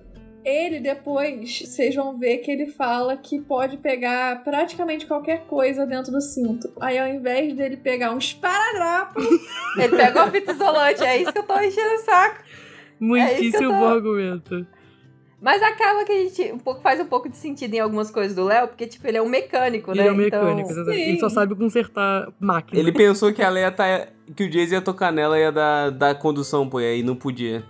Ele tá ele é isolado certinho. Piper ficou intrigada, afinal o cinto parecia um cinto qualquer, de marceneiro, só que com os bolsos vazios. Mas Léo já responde na lata que é um cinto mágico e explica como ele funciona. E aí tem um trechinho. Aí é uma citaçãozinha do livro. Isso. Mágica, disse Léo. Ainda não entendi muito bem, mas aqui encontra as coisas normais de um cinto de ferramentas, além de outras coisinhas úteis. Enfiou a mão em outro bolso, pegando uma pequena caixa. Balas de menta para mau hálito. É muito bom que o Léo tem esse cinto, tipo assim, há três anos e meio, e ele simplesmente não contou pra ninguém. Ele levou o cinto com ele, ele, ele passa o livro inteiro pegando coisa do cinto, já tá na metade do livro e a Viper só percebeu agora. Então, né? Não, e o mais engraçado de tudo, ela tá lá com o pé todo ferrado. Alguém quer uma balinha? Alguém quer uma balinha? Exatamente. Prioridades, né, pô? Primeiro, higiene pessoal. Segundo, cuidado de saúde, né? higiene pessoal, tu comer doce, a higiene pessoal, aquilo dali é. Ali naquele numa momento, ele vai parar pra escovar o dente? Minha filha, eles estão Numa tudo cagado, emergência, tudo tá mijado, entendeu? Tudo sujo, aí rolou na lama, caiu do céu, óleo de motor de, de, de dragão, entendeu? Balinha de menta é o que há. Não, e outra coisa que eu preciso dizer agora pra quem está nos ouvindo e que tá olhando pra capa do episódio, o nosso Léo, ele tem balinha de vento na arte. É verdade. Mas não tá nessa arte, tá na Essa- do episódio passado. Exato, essa Ou arte é do- da Ah, Piper. é. Eu Essa esqueci que esse episódio não é do Léo. No próximo vocês vão ver, gente. É, é isso aí, prestem Repara atenção. só. Vai lá no nosso Instagram e olha. Circula pra nós e manda no chat do, do, do, do- do Instagram. Achei a balinha. Tá aqui, ó. Ai, que burra. Eu esqueci que é episódio da Piper. Jason já ativou logo o modo preocupado e voltou a focar no pé quebrado da Piper. Léo comentou que não sabia consertar ela, a menos que ela fosse um carro, mas Piper já lembrou da Ambrosinha em sua bolsa e falou para os garotos sobre ela. Que bom, né, gente, que a Piper pelo menos pensou no básico. Não, e a Piper tá muito focada, ela tá muito, ó. Muito calma e focada, né, tranquila, olhando a placa. O pé do- dela não tá. O pé dela não tá ao contrário. Ela Ah, virou não, relaxa, amiga. Agora e, tá com e tá tudo bem. Pô, Cara, é o que o que eu reparo e que eu já fiz várias vezes comparação desse primeiro livro pro primeiro, essa vai ser uma nova comparação que eu vou fazer, só que agora pensando na série. Gente, a Piper foi apresentada ao mundo do- da mitologia grega, dos semideuses, disso, daquilo, acampamento meio sangue, e falaram pra ela sobre a ambrosia, sobre o néctar e pra que que eles serviam. Sim. Então, assim, você tem três boçais que não sabem de nada, teoricamente, mas eles foram ensinados sobre Sim. néctar e ambrosia. o básico. E agora a Piper tá usando. Agora, pensa na primeira temporada da série que a gente não faz ideia da existência do néctar e da ambrosia. Quando o Percy se machucar, ele vai fazer o quê? Ligar pro SAMU? Vai passar Ele tomou uma facada lá envenenada. Pensaram em jogar água no menino. Bota ambrosia, bota néctar. Água benta. É, água benta, é o que há. Água Então, benta e banho de assim, mendigo. É, eu tô sempre fazendo es- esses comparativos e mais uma vez, é, pensando aqui, cara, a Piper, o Jason e o Léo têm 15 anos, a Annabeth e o Percy têm 16, é, mas eles três têm, têm 15. No o Jason primeiro tem 16, livro, eu acho. é 16? Ah, eu achava Eu que acho que ele faz tinha 15 17, também. se eu não me engano. Ah, mas é, é isso. Por aí. Basicamente, eles têm, tipo, 15 e 16 anos.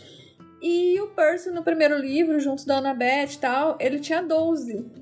Então, assim, é, as coisas estavam muito menos explícitas, tipo um pé quebrado, virado pro outro lado, o osso saindo, os carambas. E eles usaram néctar e ambrosia para umas coisas mais simples, sabe? E demoravam até para pensar nessa solução. Porque eles eram muito crianças, estavam ainda aprendendo e tal. Aqui a Piper já está madura a ponto de, por exemplo, ela estudou sobre mitologia grega com o pai dela, então ela sabe um pouco melhor as coisas. Ela prestou atenção no ambrosia e do néctar, ela tá ali, tipo, lidando com a situação. Lógico, pra mim tá meio escroto, porque ela tá com o pé quebrado e não tá fazendo um meu Deus, meu pé tá quebrado. Meu Deus, Mas irmão, assim, enfia esse bagulho, esse bolo de é- que cura inteiro na minha boca, viado. É, tipo, ela tá meio que muito calma tal. A gente tem essas críticas que tá meio distante do que uma pessoa com o pé quebrado faria. Mas fazendo um comparativo de primeiro livro pra esse livro de agora, assim, dá pra ver eles realmente muito mais adultos e a escrita do Riordão muito mais madura também, sabe? Meio que condizente com a idade da galera. Também até nesses assuntos, não só de relacionamento e blá blá blá, sabe? Até nessa questão de néctar, ambrosia, pé quebrado, carambas. Enfim. O Jason, então, dá um pouco da ambrosia pra Piper, que sentiu um gosto familiar da sopa de feijão preto do pai dela. E a dor que tava sentindo deu uma senhora melhorada, ou seja... O pai dela já fez de- sopa pra ela. Ela É, lembrou do olha só, deve ser feijão na época que ele era preto. pobre. Não, deve ser aquele momento que, exato, que ele fez o básico e ela se apegou nisso. Mas quando ele era pobre, ele ainda não era pai dela. Era assim. Ele... Eu entendi que ele passou a ser meio ricaço depois que a Piper, tipo, tava meio criança e o vovô Uhum. morreu. Porque ela conheceu o avô dela e depois que o avô morreu. E ela diz que Sim. o pai meio que se culpa porque não tinha dinheiro pra tratar do, do próprio pai, sabe? Ah, é verdade. Então, É, ele ficou famoso com os filmes depois, né? Ela é tipo a Vanessa Camargo. O pai dela só estourou quando ela tinha 9 anos. Então, até os 9 anos, ela era pobre, fudida, depois virou milionária, entendeu? Enfim, caraca, aí fiz um link muito bom com uma parada da Aleatório. atualidade. Geralmente eu só trago coisa velha. Agora eu trouxe um- uma parada que tá em alta. Pera, atualidade, tipo, tá tendo algum Vanessa reality que ela tá Camargo na- é no rolê? atualidade. Sim, porque ela tá no Big Brother. Ela tá no BBB. Ah, Mas a história que você contou não é da atualidade, né? Que os, Sim, os porque jovens. ela, ela já falou essa história umas quatro vezes em uma semana. lá? Tá super atual. Sim. Não, mas o que eu tô querendo dizer é a época em que isso aconteceu, tio. É, uma história velha que ela tá revivendo. Estão te chamando de velho, Ah. tio, é isso. Não, pô, me chamar de velha, eu não era nem nascida, gente. Que isso? A mãe tem 45 anos, porra. Adoro quando o karaokê da tio e a Flora com nascida. Mas. Mas vamos seguir aqui, então. Bom, a dor que, o, que ela tava sentindo no pé deu uma baita de uma melhorada. Ou seja, de 0 a 10 ela tava sentindo uma dor nível 2 e agora ela tá sentindo nível 1. Porque, enfim, já discutimos aqui que ela tava com uma sensibilidade bem baixa. Bom, ela acaba pedindo por mais, porém o Jason avisa que ela tinha que tomar cuidado para não virar cinzas se comesse demais. E logo comentou que eles precisavam dar um jeito de endireitar o pé da Piper. Ela pergunta se ele já tinha feito algo assim antes e Jason comenta que, ó, não sei não, mas sinto que já. E ele já meio que se adianta e fala: Léo, segura aí a perna que a gente vai fazer um negócio aqui. O Léo segura e. Tipo, cleque, ali no susto ele coloca o pé da menina no lugar. Piper diz que sente tanta dor, mas tanta dor, que ela só meio que. Entendeu? Dá um Sentei. socão.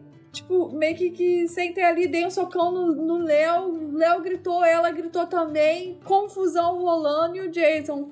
Pronto, botei no lugar. E foi isso. Pô, enquanto a, a Piper é zero sensibilidade, o Léo, porra, a sensibilidade dele tá super ativada, né? Com o socão ele gritou mais que ela com o pé quebrado. Sim. É que o Léo é fresco, né? A gente já percebeu que ele é fresco. É Tudo ele é sensívelzinho. Ai, Concordo. tô apaixonado. Ai, fulana não me olhou. Ai, Jason falou grosso comigo. Ai, não sei o que. Batemos então, no assim, martelo que o Léo é emocionado. Ele é fresco. Léo é meu... Mas isso aí há muito tempo, né? Fresco. Por isso que a Bia não gosta dele. A Bia não gosta de gente fresca. A Piper, então, quando ela se sente melhor, ela voltou a ter mais sentidos. Como se ela não tivesse, como se ela tivesse perdido algum, né? É que agora ela vê além da pichação, né? Agora ela sabe o que tá escrito na pichação, entendeu? Ela ah, leu. agora tá. Faz sentido. Posso falar uma coisa? É que antes ela só reparou que tinha uma pichação. E aí agora ela consegue perceber qual é a cor. Que é. A, a- ela lembrou que é a Pantene 012 da linha tal, da marca XYZ, tá ligado? Antes ela só tinha reparado que era tipo verde. Então, quando ela volta ali, então, a ter mais sentidos, ela pergunta a respeito do Festus, né? Afinal, tipo, cadê nosso meio de transporte? E o Léo comenta que não sabia o que tinha acontecido com ele. E a Piper, então, se lembra do Encélado. Eu quase falei, falei Encédalo de novo. Encédala. Encédala. Encédalas, me pague. E ela percebeu que ele conseguiu derrubar o Festus em pleno ar. E ela também ficou se questionando como ele conseguia espionar o pessoal mesmo a milhares e milhares de quilômetros de distância. E enquanto ela estava pensando nisso, o Léo já apontou para o logotipo na parede e tentou identifi- identificar o que estava escrito ali. A Piper, então, ela conseguiu ver um grande olho vermelho com as palavras Monocle Motors, linha, linha de montagem 1. E logo o Léo se deu conta e comentou que eles estavam numa fábrica abandonada em Detroit, uma, uma das muitas fábricas que a Piper ouviu falar sobre. A Piper é uma menina muito, muito Porra, informado, né? informada. Ela sabia até do castelo lá em. em... No Canadá, Quebec. Cara, é bizarro a história de Detroit. É, inclusive, tem o filme que o, que o Eminem faz de ator e tal. É, esqueci o nome, mas é com ela, eu acho. Enfim. E, e fala um pouco sobre Detroit, que, cara, Detroit, eu não vou saber explicar a história direito, mas basicamente era uma cidade que tava, tipo. a mil, funcionando, tudo lindo, tudo ótimo. De repente, tipo, as fábricas meio que começaram a fechar. Eu não lembro por quê. Não sei se foi algum tipo de incentivo fiscal em outro lugar. Eu, eu confesso que eu não vou saber explicar direito, mas eu sei que aí, tipo, basicamente todas aquelas famílias morreu. que dependiam. É, todas aquelas famílias que dependiam daquilo, tipo, a cidade meio que morreu porque não tinha mais. É, e era uma cidade que era repleta, repleta mesmo de fábricas, tipo, de carro, essas coisas. E aí, enfim, como a Vida disse, a cidade morreu, a galera, tipo, quem pôde, começou a se mudar, literalmente abandonando casas inteiras, tipo, porque ninguém queria comprar, tipo, virou uma zona quase que de guerra, tipo, a criminalidade é altíssima e Detroit hoje não é nada, tá ligado? Não é nada. E, e era uma cidade, tipo, que tava assim, a galera tava saindo de onde morava para ir para Detroit fazer a vida. Tava se tornando uma nova Nova York, sabe? E aí, posso ter exagerado, mas tipo, talvez uma Chicago dos anos 1890, enfim, que tava rolando uma grande migração para Chicago. É, Detroit estava mais ou menos nisso. Eu não lembro se é final de 90 ou início de 2000, mas eu sei que, tipo, 2010, por exemplo, já estava acabada, tá ligado? Foi algo muito rápido e muita gente se lascou muito e isso é algo de conhecimento geral lá nos Estados Unidos. Então, é por isso que, tipo, o Léo entende, por ele saber onde ele tava, na hora ele saca que ele tava, tipo, não, é uma fábrica de montagem de carro, blá blá blá. E a, a Piper entende também, porque ela fala, beleza, Detroit, ela já sacou a ideia todinha de Detroit, entende? Mas o que eu falo, mas o que eu comentei é porque tipo a Piper tem uns conhecimentos gerais assim que é muito absurdo, tipo o do Quebec. Tipo, é um, um, um hotel assim muito Exclusivo, né? Muito É. nichado. É que ela já se hospedou lá, tá ligado? Com o pai dela, na suíte Eu acho que é uma habilidade de. Afrodite que é a fofoca. A fofoca chega nela, ela ganha conhecimento geral. Eu acho que ela já foi pra lá com o papaizinho. Os três, então, eles começam ali a debater sobre a situação que eles estavam. E o Jason até comenta que eles já estão na metade do caminho. E diz que se eles continuarem a viagem por terra, ainda tem uma chance e tudo mais. E dá pra tentar sem o dragão. Mas logo o Léo já chega cortando e a Piper fala: Não, não é seguro seguir sem o dragão por terra é meio perigoso. E a Piper até pergunta se ele poderia levar os três voando. Mas o Jason já de bate pronto fala que não pode, que ele não consegue carregar os três por esse caminho todo, não. É porque é complicado, né? Manter um pico de poder esse tempo todo. Exato. Logo o Jason então ele já pergunta sobre o Festus e ele pergunta se o Léo tinha certeza que ele estava funcionando bem de verdade. O Léo até fica meio incomodado, achando que o Jason estava acusando ele de não ter consertado o dragão direito. Mas o Jason já se corrige e diz que ele pergunta se o Léo ia poder consertar ele de novo. É meio que ele, viado, tu consertou o freio do carro? Aí o cara tá tipo, porra, irmão, eu conserto tudo ele. Tu conserta de novo então? Eu lendo direito, tipo, relendo tudo, eu não senti que o Jason foi com um tom meio acusatório, não. É, e aí eu pego um pouco naquilo que eu falei, que eu acho que o Léo, ele é sensível demais. Tipo, ele sente demais as coisas, sabe? Então, pra mim, pra mim, o Jason falou, tipo, normal. E ele já achou que o Jason tava acusando ele, falando várias coisas. Porque ele estava com, com as emoções muito afloradas, porque, tipo, ele perdeu o Festus, ele não sabe o que, que aconteceu, ele se cobra demais, ele tava, tipo, sabe, naquele âmbito da emoção, o Jason fez uma a pergunta questão normal. também que ele, ele sabia que o Festus não tava 100% assim. Então Sim, acaba ele que fala isso, aquele exatamente. é é aquela pontinha assim lá dentro de culpa assim, tipo que ele que talvez dê ruim por causa dele. Sim, foi mais um eles perguntando, tipo, pô, será que deu problema aí, tipo, a gente consertou direito o bagulho? Tipo, ele pergunta mais na inocência, tipo, pô, será que o carro deu problema aqui porque a gente forçou ele demais, alguma coisa assim? E o Léo já tá tipo, não, mas eu fiz certo o meu trabalho, pô. Já tá super na defensiva. Fora que, Uhum. assim, sem querer ser a chata do rolê, mas o Léo é famoso por pelas máquinas dele quebrarem o tempo inteiro, entendeu? Então, tipo assim, não é. É- é- ele até fala isso com orgulho e tal, tipo, de zoeira e tal, mas ele é famoso por isso, então, assim, não é porque é uma dúvida que, né, tá meio errada, assim, tipo, o dragão já tinha dado pau antes, o disco de controle dele não tava tão bom. Era possível que isso fosse acontecer, sabe? E aí você fazer uma Tem a pergunta dessa, não é maldição nada do chalé de festa ainda rolando. A maldição do chalé de fé, exatamente. Piper, sem nem pensar nas coisas, já disse que a queda do dragão foi culpa dela. Internamente, a garota estava se remoendo por ter mantido o segredo do seu pai. Ou seja, ela tá naquele rolê do. Deixa eu lembrar. Daquele Da rolê culpa. do. Que ela tá escondendo o segredo deles, né? Que eles têm que Sim. levar. Aham. Tem que levar os dois até lá. Aham. É isso aí. E aí, é, é- se eu não me engano, é até aquela cena que. Que acaba com o cara falando que achou ela, não é isso? E aí, e aí ela sente que é ele que derrubou o dragão. Não, rolê assim? É, é porque ela vai contra ele, fala que não vai trair os meninos. Isso, aí ele fala isso, que isso. precisa que ela lembre o lugar onde ela tá, tipo. Tipo, vou te mostrar qual é o meu poder, fiote. Ela, Isso, ele isso, lançou. isso. Então, eu também era assim, eu era orgulhosaço, mas jogaram uma montanha em mim e eu fiquei lá um tempão. Vou te jogar no chão também, ver se tu se acorda um pouquinho. Enfim. Jason e Léo rapidamente foram legais com ela e lembram que ela tava dormindo quando o dragão caiu, então, tipo assim, não era culpa dela, né? Não tem nem como ela derrubar o Uhum. dragão, no caso. E a Piper, ela queria contar tudo pra eles, mas é, tava com as palavras presas na garganta e preocupada que o en, en, en, Encélado pudesse estar viaja- é, vigiando eles naquele momento. Eu ia ler que nem a, a menina leu. Eu só leio tá errado. Tá tudo bem se você ler errado também. Encédalo. Encélado tranquila. parece tão mais certo que encélado. Exatamente, concordo. Então ela tá preocupada que o Encédalo podia estar vigiando eles e que ela matasse, matasse o pai dela, que é um medo completamente aceitável, né? O Léo então se levantou e foi caçar o Festo, que ele sempre faz toda hora. Eu tenho que criticar o Léo por isso também, sinto muito. O cara se preocupa mais com o dragão do que os próprios amigos. É, mas tudo bem. Mas eles precisam seguir viagem, né? Então ele precisa lá consertar o carro.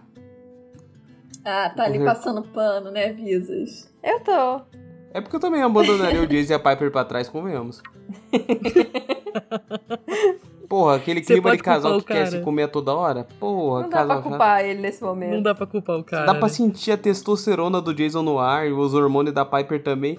Você fica tipo, pô, esses caras querem se comer e eu tô aqui te atrapalhando. Ah, deixa eu vazar. E "Ih, esse povo com papo torto toda hora, sai fora, vou ficar sozinho. Preciso do meu espaço.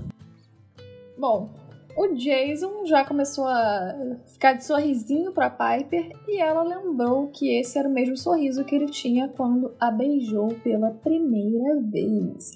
Revirei o olho. Mas ela também lembrou que isso tudo nunca tinha acontecido de verdade. Jason já comenta que ela tá parecendo melhor. E Piper não sabia se ele estava falando sobre a aparência mágica que havia finalmente passado, a questão da maquiagem e tal, benção de Afrodite, ou se ele estava falando sobre o pé quebrado dela. Pensando em como estaria seu rosto, Piper, tipo, ela nunca se importou com a sua aparência, mas agora estava imaginando se isso era culpa de Afrodite e se teria que conversar seriamente com ela. Ai, conversar com ela pra quê? Já que é, é ela que tá com problema, tipo, de achar isso. Não é culpa da Afrodite. A Afrodite tá tipo, bicha, minha benção funciona igual pra todo mundo. Se você não gostou, é um problema seu, tá ligado? Ninguém nunca reclamou. Não gostou, tudo bem, não faço Não. mais. E se você acha que agora o, é, o problema é porque ela tá. Ela tá se importando agora com a própria aparência. Então ela tá achando que a culpa é da mãe dela. Mas a culpa não é da mãe dela, a culpa é do boy. Que agora ela tem o boy. Não, a culpa é dela, que ela não devia estar se preocupando, né? Culpa do boy. É, porque agora ela tá apaixonadinha. Aí ela quer ficar bonita pro cara, ué. então a culpa é dele, não é dela que É tá culpa preocupada? dele. É que ele tá lá. Vou aproveitar aqui pra já lançar uma polêmica, entendeu? Assim, sobre Jason e Piper. Que eu acredito que desde. Que desde. Tipo assim, desde que eles se encontraram, tipo, nesse né, rolê todo de, de ser imaginário, que a Piper já não gostava dele aí nessa época. Sinto muito, pra mim ela tava muito apegada às lembranças dele do que com ele mesmo, porque todo o livro ela passa pensando tipo no que eles viveram, nas lembranças dele e não no que eles estão vivendo agora. Saudades do que a gente não viveu tá- como dia Neymar. Mas, pegando nisso que você falou, pra mim, o que acontece com a Piper é o seguinte, tipo. Ela não tinha atenção de ninguém, não tinha carinho, não tinha amor, não tinha afeto, não tinha nada, tipo, nenhuma ligação com ninguém. É, tirando o pai dela, cagava pra ela. Ela era literalmente. é, é, como é que se fala? Tipo, negligenciada por todos. E o Jason foi meio que a primeira pessoa a olhar para ela e, tipo, dar esse carinho. Então ela meio que criou um, uma dependência emocional dele. Sim, concordo. Porque, tipo, ela consegue. No início eles tiveram sim uma atração. Ele começou a gostar dela, ela começou a gostar dele. Só que ela começou a perceber que, tipo, ela queria que ele fizesse coisas que, tipo, não eram do feitio dele, ela queria que ele fosse alguém que ele não era, ela queria, tipo, várias coisas. Isso, isso é mais pro futuro, mas assim, ela começou a meio que idealizar uma parada que o Jason nunca ia chegar naquilo. E mesmo ela percebendo isso, tipo, cara, eles continuam juntos por puro apego emocional, sabe? Eles criaram uma dependência emocional um do outro. E pra mim foi então, isso que então, rolou, saca? Na minha Eles cabeça. realmente se gostaram, mas. Ela não. Não era pra ser. Tipo assim, ela não ama ele, o Jason. Ela ama o que ela achou que ela tinha com ele. E ela ama a atenção que ele deu para ela. Porque ele foi, tipo, literalmente o primeiro uhum. cara a olhar para ela e falar: Cara, que mina gata. Então, tipo, pra mim é isso que acontece. Ela não ama ele. Ela ama o que ela lembra dele, que ela não lembra porque nunca aconteceu. E ela ama o que. O que ele faz com ela, tipo, o que ele faz ela sentir sobre si mesma. E aí eu acho que é o momento até, né, spoiler, que mais para frente ela vai perceber que não é com ele que ela quer estar, tá, justamente pelo que você falou. Tipo, não é ele que tá ali, não é o que ela imaginava. Sim. Os dois estão meio amarrados ao Estocolmo da névoa. Sim, exatamente. Um, ele quer. Ele é o único. Meio que parece que o único contato ali que ele tenha. Alguém que entenda ele, que ele, tipo, tava ali com ele desde que ele apareceu. E ela quer ele porque ele é o idealizado dela que dá atenção para ela. Então, tipo, os dois são amarrados a um sentimento que nunca existiu. Porque a névoa, tipo, só criou isso na mente deles. Cara, para mim eles realmente se gostavam. E, tipo, mesmo que não tivesse a névoa, eu acho que eles iam se gostar sim, ia rolar um interesse, um. um... ia rolar alguma coisa. Só que talvez não chegasse a ser um namoro. E mesmo que chegasse, para mim o que acontece é que quando passou aquela fase de lua de mel, acabou. Tipo, e é isso, a maioria de relacionamentos é assim, tipo, tá tudo bem até a fase da lua de mel passar. Passou aquela fase onde começam os problemas, e aí você vê, tipo, se o casal realmente se ama e tá firme ou se não tá. Então, tipo, é, é... passou a fase da lua de mel, a Piper começou a ver problemas no Jason que incomodavam ela, ele começou a ver problemas nela que incomodavam ele, mas os dois estavam tipo, ah, não, mas eu gosto, não vou terminar. Tipo, faltou também essa certa maturidade pra, tipo, é, tá dando uma merda aqui, vamos, vamos terminar. Porque para mim, quando a gente vai lá pra marca de Atena, é, eu já consigo olhar para as coisas que a Piper pensa e, e falar, tipo, beleza, enquanto que eles estavam no acampamento, estavam felizes, estavam na fase de lua de mel. Saiu do acampamento, eles saíram numa, da fase de lua de mel e a Piper já não tá gostando o Jason já não tá feliz, tipo, já tá ficando Mas meio merda, que, sabe? Acaba que acontece muito rápido também esse pedaço, Sim. né? Então, Sim. tipo, não, você ainda tá tomando uma decisão. Tipo, você acabou de sair da lua de mel e tá começando a ter os problemas. Então eu acho que foi até num tempo legal o que, o que rolou quando eles acabam não ficando juntos. Então eu acho que não foi um tempo muito longo. Não, eu adoro o desenvolvimento. Eu adoro. Eu, eu acho que assim, foi certeiro foi no ponto, sabe? Se fosse um pouquinho mais pro lado, tava errado. Eu acho que foi uhum. certeiro. A Piper, então, ela decide focar ali no seu próprio tornozelo. e... Finalmente. Agora, né? É bom, né? Porra, é bom focar no osso que tu quebrou, né? E comentou, então, que o Jason fez um bom trabalho. Perguntando logo em seguida sobre ele estar recuperando um pouco da sua memória e ele comenta que aos poucos algumas coisas estavam voltando para ele, como se fosse um déjà vu. Como se ele tivesse com as palavras na ponta da língua, mas não estava. Então, tipo, é aquela no, nos outros capítulos ele falava a mesma coisa, tipo, ele tá com aquilo pronto, só que não sabe exatamente o que é.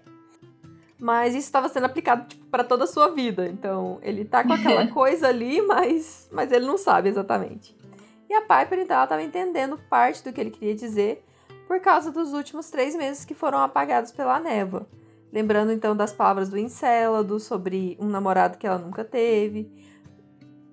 Um namorado que ela nunca teve ser mais importante que o pai dela. A Piper então logo perguntou algo que estava incomodando ela há um bom tempo, estava incomodando a gente também, porque ela não para de pensar nisso. E que é sobre a foto de uma garota que o Jason estava carregando consigo. Então, tipo. Ô, Piper, pra quê? E então ele já tranquiliza a Piper contando que a foto era da sua irmã, a Talia, que o Brenny colocou como a braba. E a Piper sente que sua crise de ciúmes foi bem aliviada com isso, mas ela respondeu tentando disfarçar esse sentimento, comentando sobre estar feliz que o Jason tenha recuperado uma parte, né, da sua memória. Dissimulada, mas porra, chata pra caralho. Meu Deus do céu. Mentirosa. Meu Deus, essa, essa parte eu acho insuportável. Fico, meu Deus, menina. Teu pé quebrou. Tu caiu do teto na puta tá que pariu. preocupada com a foto? O Léo sumiu em busca do dragão. O dragão parou de funcionar. O maluco tá com teu pai na mira da arma. Tu tá pensando numa foto? Ah, vai tomar no cu. Uma foto da Thalia, né? Ainda por cima. Você. Foi você que fez o roteiro? Eu. Aí quem que tu botou no roteiro? A Thalia é a grande e a Thalia. braba. A braba. Olha o que, que eu tenho aqui. É A minha pulseirinha da Thalia. Aham. Eu já tinha visto essa Eu pulseirinha ali. agora tenho uma pulseirinha da Thalia. Vocês Perfeito. aí que estão ouvindo a gente, vocês não estão vendo, mas eu tenho uma pulseirinha linda da Thalia. A, a, a braba, como diz o Breninho. Ah, É. se vocês acompanharam nossos stories, vocês viram a pulseirinha da tia. Verdade, É verdade. se acompanharam, viram. E tem no, nos destaques ali nas parcerias, tem. É, eu, eu, eu comprei. Eu sei que o destaque está na parcerias, mas eu comprei uma pulseirinha do Nico e uma da Thalia. E veio a coisa mais linda do mundo, porque eu meio que pedi pra fazer, tipo, os detalhes que eu queria e tal. E ficou lindo. Então, quem quiser olhar, vai lá nos destaques do Instagram na parcerias que vocês vão ver. É, Vamos lá, sobre esse parágrafozinho, é interessante o Jason falar que tem algumas coisas que estão voltando e eu achei que o Riordão conseguiu transmitir para mim o sentimento que o Jason tá, porque na hora eu consegui lembrar de uma época da minha vida, por exemplo, sei lá, de eu estar fazendo uma prova e de ter uma pergunta e eu, tipo, lembrar exatamente em qual momento que o meu professor falou sobre isso, ou então lembrar, tipo, em qual momento do livro tá aquela resposta, tipo, lembrar tudo, mas não lembrar a resposta. Uhum. Tipo, aquela Já me sensação... aconteceu. É, e fica aquela sensação meio que um desespero de tipo, você tá quase lá, mas não chega a resposta, sabe? Tipo, é meio agoni- agoniante, assim. E eu sinto que o Jason tá com essa sensação constantemente. A partir do momento que ele saiu do acampamento, que ele foi pra missão, tipo, ele tá chegando cada vez mais perto de Era. A partir do momento que ele aceita a missão e ele tá na missão, ele tá chegando mais perto de Era. Então eu acredito que as lembranças aos pouquinhos vão voltar. Igual a questão dele lembrar da irmã dele. Tipo, então acho que ele deve estar sentindo essa agonia no peito há muito tempo. Por quê?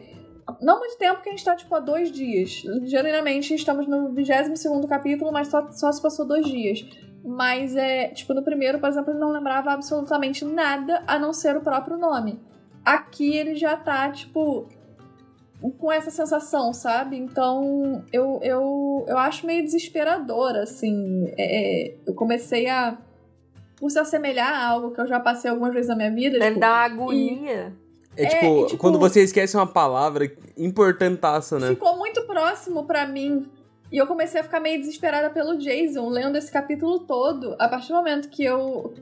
que ele me passou essa sensação, eu fiquei com essa sensação e eu fiquei lendo o capítulo, tipo, toda vez que o Jason aparecia, eu ficava, tipo, meio que voltava, sabe? Aquele negócio no meu peito. E eu, nossa, Riordão, tu me pegou num ponto aqui, que isso? Nem eu esperava, nem ele, mas. E eu tenho que falar que, assim, eu acho que o, o do Jason, ele foi muito melhor desenvolvido do que o do Percy. Porque o do Jason, é que nem você falou, eu tenho a sensação de estar pedindo a memória junto com ele. E, tipo assim, de estar desesperado ali tentando achar alguma coisa que eu não consigo achar. O do Percy, porque ele tomou o, o remédio lá, o antídoto, ele é muito rápido. Então, tipo, numa hora ele não sabe de nada, na outra ele tá. pá, já sabe de tudo. O do Jason é, é isso mesmo, tipo, eu sinto, eu sinto o, o na minha garganta, entendeu? Eu não consigo ficar desesperada pelo Percy, porque eu fico tipo, se lembra, menino, você tá falando que já foi aí, eu sei que tu já foi. E aí eu meio que fico puta, porque eu quero falar pra ele e ele não me ouve, sabe? O do Percy, eu acho que foi essa a intenção do Jordão, porque ele sabe que a gente já viu tudo. Então a gente tem que Não, estar com a agonia do tipo, acho. Percy, você tem que lembrar, pô, a gente sabe que você lembra, vai, vai, vai, vai. O do Jason a gente não sabe nada dele. Então, tipo, é Exatamente. aquela agonia, tipo, você vai comentar com alguém uma palavra, tipo, ah, tá comentando um negócio e você esquece uma palavra que, tipo, é a base do, do seu argumento. Aí você fica, tipo, pô, aquela palavra, aquela palavra, aquela palavra, e não vem. Só vem depois, tipo, passa muito tempo que, que ela vem, quando você vê ela, tipo, em outro contexto. Então, tipo, essa sensação que você fica, tipo, caralho, Jason, o que que tá acontecendo? Lembra, viado, quero lembrar com você. Sim, com certeza. O Jason, ele, então, ele comenta que ele sente que precisa encontrar com a sua irmã Talia, mas ele tá ali com medo em saber toda a verdade. A Piper até comenta que entende o sentimento dele, e ela olha ali pra logomarca de novo e lembra de Encélado vigiando com o pai dela em risco de vida. Ela até inicia a conversa com o Jason com vontade de contar tudo ali pra ele, porém novamente ela é interrompida por um barulho, por um barulho que ecoou em todo o armazém. A Piper então acha que algo pode ter acontecido com o Léo e ela fala pro Jason ver o que aconteceu. Ele até fica meio relutante em deixá-la ali pra trás sozinha, mas ele puxa a espada dourada ali em punho e já vai lá ver que tá rolando. Ele só deixa a mochila nela pra trás e fala, ó, qualquer coisa tu pega e dá no pé. E ela fala, ah, vou ficar só desesperada. Mas mesmo assim ele vai lá no rumo pra tentar entender o que aconteceu e ajudar o menino Léo. Cara, eu tenho que falar nesse momento. É a decisão mais burra que eu já vi um personagem tomar na minha vida. Eu juro pra vocês. Essa cena me dá ódio. E não é porque, tipo, ah, nossa, que cena ruim. A cena é boa, mas ela me dá ódio por causa disso. É só burrice pura. Pelo amor de Deus, gente. E a gente tá falando de um, de um guerreiro, tá ligado? O cara treinou o quê? 12 anos da vida dele, entendeu? E como é que ele me comete um erro Mas desse? ele tá meio desmemoriado. A gente te dá até tira um. um- Não, gente, juro. dá é uma, muito, uma colherzinha de dá chá raiva. pro Jason. O pior é que dá Mas raiva. dá raiva, mas eu dou uma colher de chá pro Jason. Te falar que eu Um seria o, o terceiro personagem do filme do terror que morria. Porque se eu não tenho um barulho desse, eu vou ver o que que é. Eu também fico tipo, pô, o que que é? Será que eu posso resolver? Se é algum B.O., será que dá pra resolver no soco? Tipo, Você porra, é o- morre em é o filme de bicho terror, ruim tá? aparecendo. Porra, eu morri é Era muito isso que eu ia fácil. falar. Porque, Você morre pô, nos filmes de terror. eu escuto um barulho no fundo da minha casa. Eu vou deixar minha mulher e ver se é um assaltante? Não, eu vou preparado pra sentar porrada no assaltante. Aí vem o demônio, Ah, eu morri, filho, você Mas Que pô, cavalheiro. eu fui ver. O Jason ainda tem o fator que ele é um guerreiro, tem a espada treinado. A Piper tá com o pé quebrado, tu não pode ir junto com ela. Eu acho que ele tomou a decisão certa, hein? Pô, Eu cadê o Léo? uma Vou resolver. coisa. Você é um cavaleiro morto. Eu prefiro ser uma Exatamente. co- prefiro ser uma covarde viva. Simplesmente eu ouço. Ah, eu tô com a minha mulher, eu ouvi um bandido entrando na minha casa. Eu vou tran- levantar, trancar a porta do quarto e falar: Mona, liga pra polícia. Se a Exatamente. Mona virar pra mim e falar, vai ver o que, que é, eu falo, vai você. Mas Mesma vamos, sensação. vamos, vamos, jun- vamos pensar numa coisa. O que, que ele poderia fazer aqui? Esperar? É, É. E se algo tivesse acontecido com o Léo? Ele não. Pô, ah, dos e é três. do Léo. Ele é o. Não, não, pera aí. Dos três, ele é o único armado. A, a Piper tá com uma faca, mas ela tá com o pé quebrado. Não vai servir pra porra nenhuma. O Jason tem uma espada que vira uma lança. O Léo tem uma lanterna. Porra, tu é o único armado. Ele tu tem vai na lanterna de vontade, tá? Cara, Eu entendo. Porque, tipo, se você acha que o Léo pode, pode ter acontecido alguma coisa com o Léo, eu entendo o Jason ir. Ele é amigo dele. Então, tipo, Mas aí você deixa sua Yes. mulher pra trás e vai atrás do, do teu amigo, pô. É que, é que você tá trocando o certo pelo duvidoso. Porque, tipo assim, se acontece alguma coisa com o Léo, beleza, mas você não sabe o que, que aconteceu. Então você tá indo cegamente saber se aconteceu alguma coisa com o Léo, se você pode ajudar se isso e aquilo. E você tá deixando uma pessoa completamente indefesa pra trás. Ali, pra mim, a decisão que eu tomaria é, cara, pode ter dado alguma merda, eu vou ficar aqui com você, porque eu vou fazer o quê? Vou te largar? Aí até eu chegar no Léo, tipo, acontece alguma coisa contigo, eu não sei se o Léo tá vivo, se tá morto, tipo, Só que a mim, questão ele é tá que tem aquela sensação duvidoso. de segurança, que ela tá num local, entre aspas, muitas aspas, seguro. Porque, tipo, você tá numa missão com duas pessoas. Uma delas saiu pra consertar o meio de transporte. Aí vocês ouvem um barulho muito alto. Você tem que ver o que aconteceu, gente. Tu- ah, então é o único armado. É o fator que você é o único guerreiro, que você sabe lutar e você sabe que é um guerreiro. Você é o único que tem uma arma útil entre eles. E vamos você é o único que tá que, inteiro. a gente precisa que alguma coisa aconteça pra história, gente. Se não, Não, acontecer, sim, não, é vida real. Pra história, E aquele negócio, sentido. você é o que tá inteiro. Tu não deixa a fudida aí ver o que tá acontecendo. E tu não deixa o menino que tu sabe que é um palito que o vento leva ele embora. Pô, é o Ó, armado. pegando o argumento do Breninho aqui agora, ele ia deixar. Ele ia atrás do assaltante, ia morrer, e o assaltante ia lá e atirar na mulher dele. Parabéns aí, Imprinim. Sim. Nada. Isso aí, se contar que o Jason foi preparado pra matar o assaltante, é ele atirar primeiro que o cara. Não, não. Eu vou falar o seguinte: o Jason foi burro sim, tomou uma decisão burra sim. Se a gente pega isso e traz pra vida real. Pra mim, aqui no livro, é como a Visas falou: num livro, num videogame, num filme, no que seja, Teve ela que tá acontecer. teoricamente numa, num ambiente seguro. Só que pra mim, uma outra decisão burra, por exemplo, que o Jason tomou foi que ele desce exatamente pelo caminho que ele deveria descer. Tipo, pra uma emboscada, pra tudo. Cara, voa. Você tá no alto, se levanta um pouquinho, voa, vê de cima o que rolou, sabe? Porque ele não tenta voar. Eu entendo que ele tentou voar antes, não conseguiu, tava meio ruim, só que aqui eu não iria andando. E se ele vai com a espada em punho, ele pode muito bem fazer que nem um drone, tipo, vai por cima, sabe? Pra ver o que, que tá acontecendo. Ele foi andando, fez exatamente o que a galera queria e deu ruim, sabe? Mas eu acho que ele não tem o hábito de voo. Então, pra mim, não sei se isso seria algo óbvio pra ele, sabe? Ele, pra mim, ele tem o instinto de legionário e ele, tipo, a gente sabe que não tem barreira no, no acampamento de Júpiter. Então a gente É sabe que eles fazem rondas.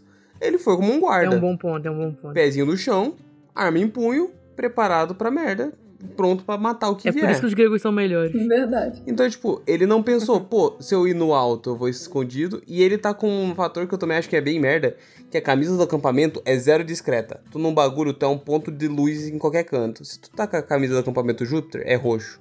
No escuro ela fica mais escura. Então ele já tem o, perdeu o fator furtividade, mas ele foi no fator guarda. Tô com a arma em punho. Se o bicho aparecer, lapo nele.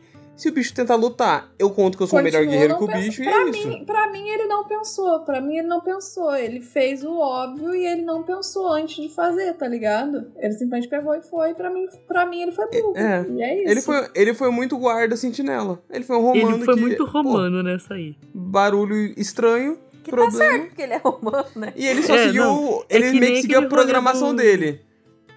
É que nem os jogos de guerra do, do, do livro, do segundo livro, sabe?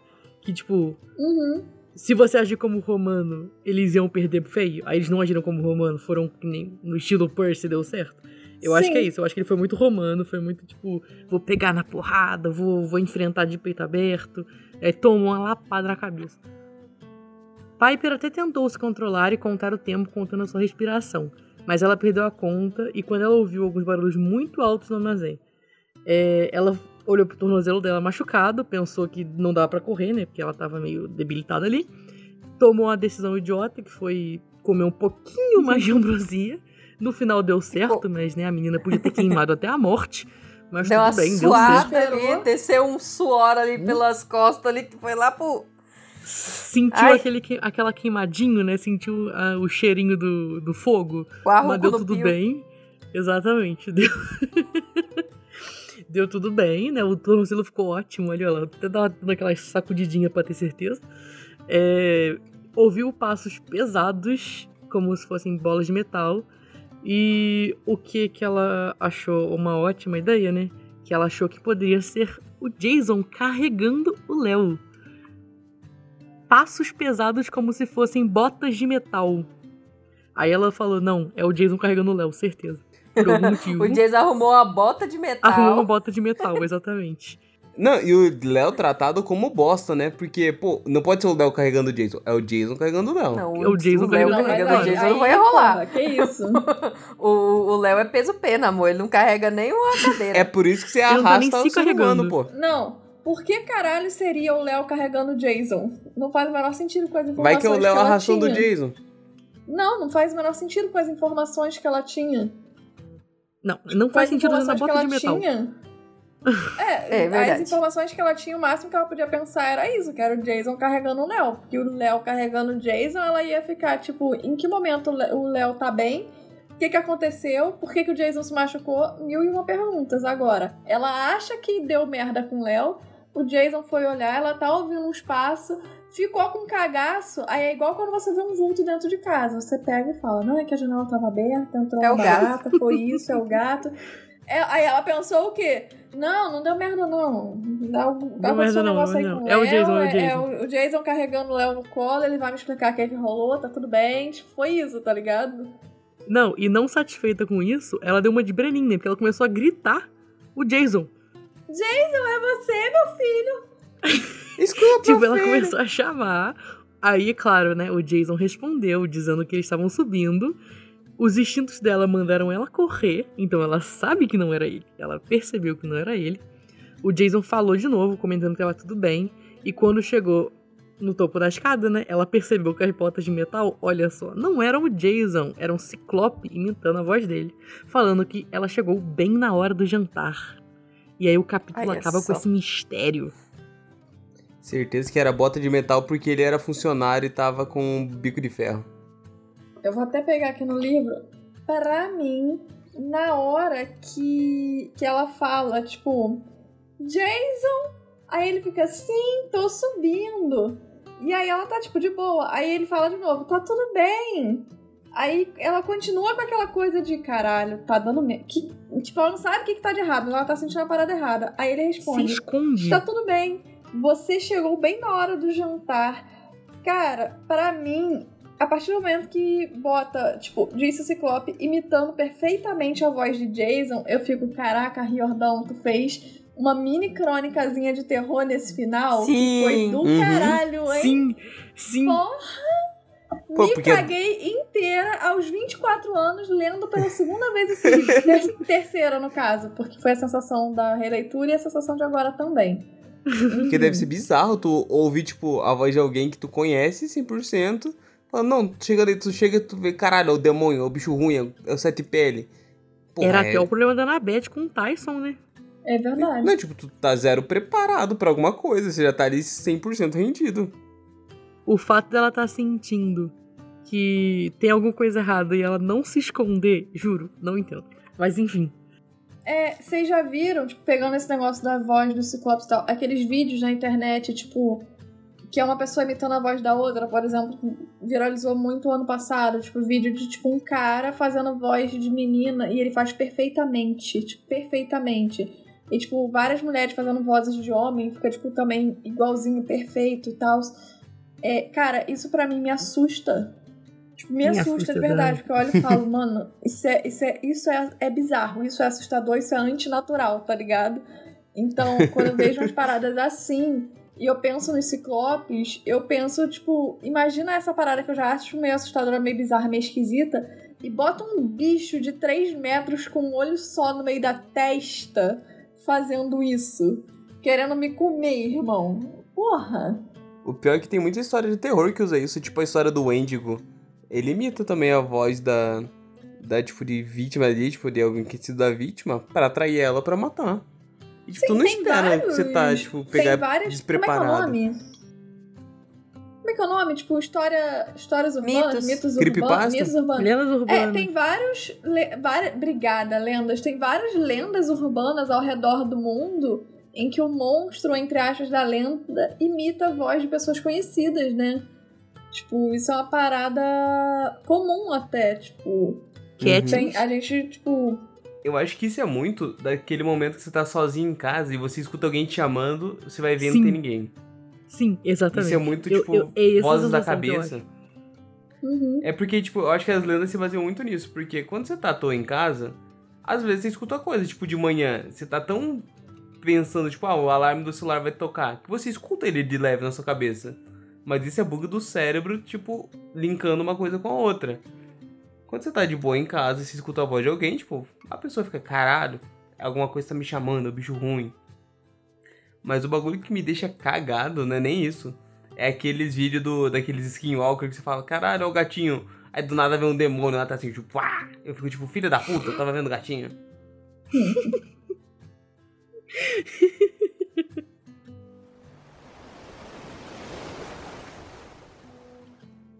Bom, esses foram os nossos tostões no episódio de hoje. Semana que vem falaremos sobre o episódio, ou melhor, capítulo 23 do Léo. E na próxima semana, capítulo 24 do Léo, com finalização da série e convidados especiais conosco. Seguimos agora para o nosso quadro quentinho, Solstício de Verão.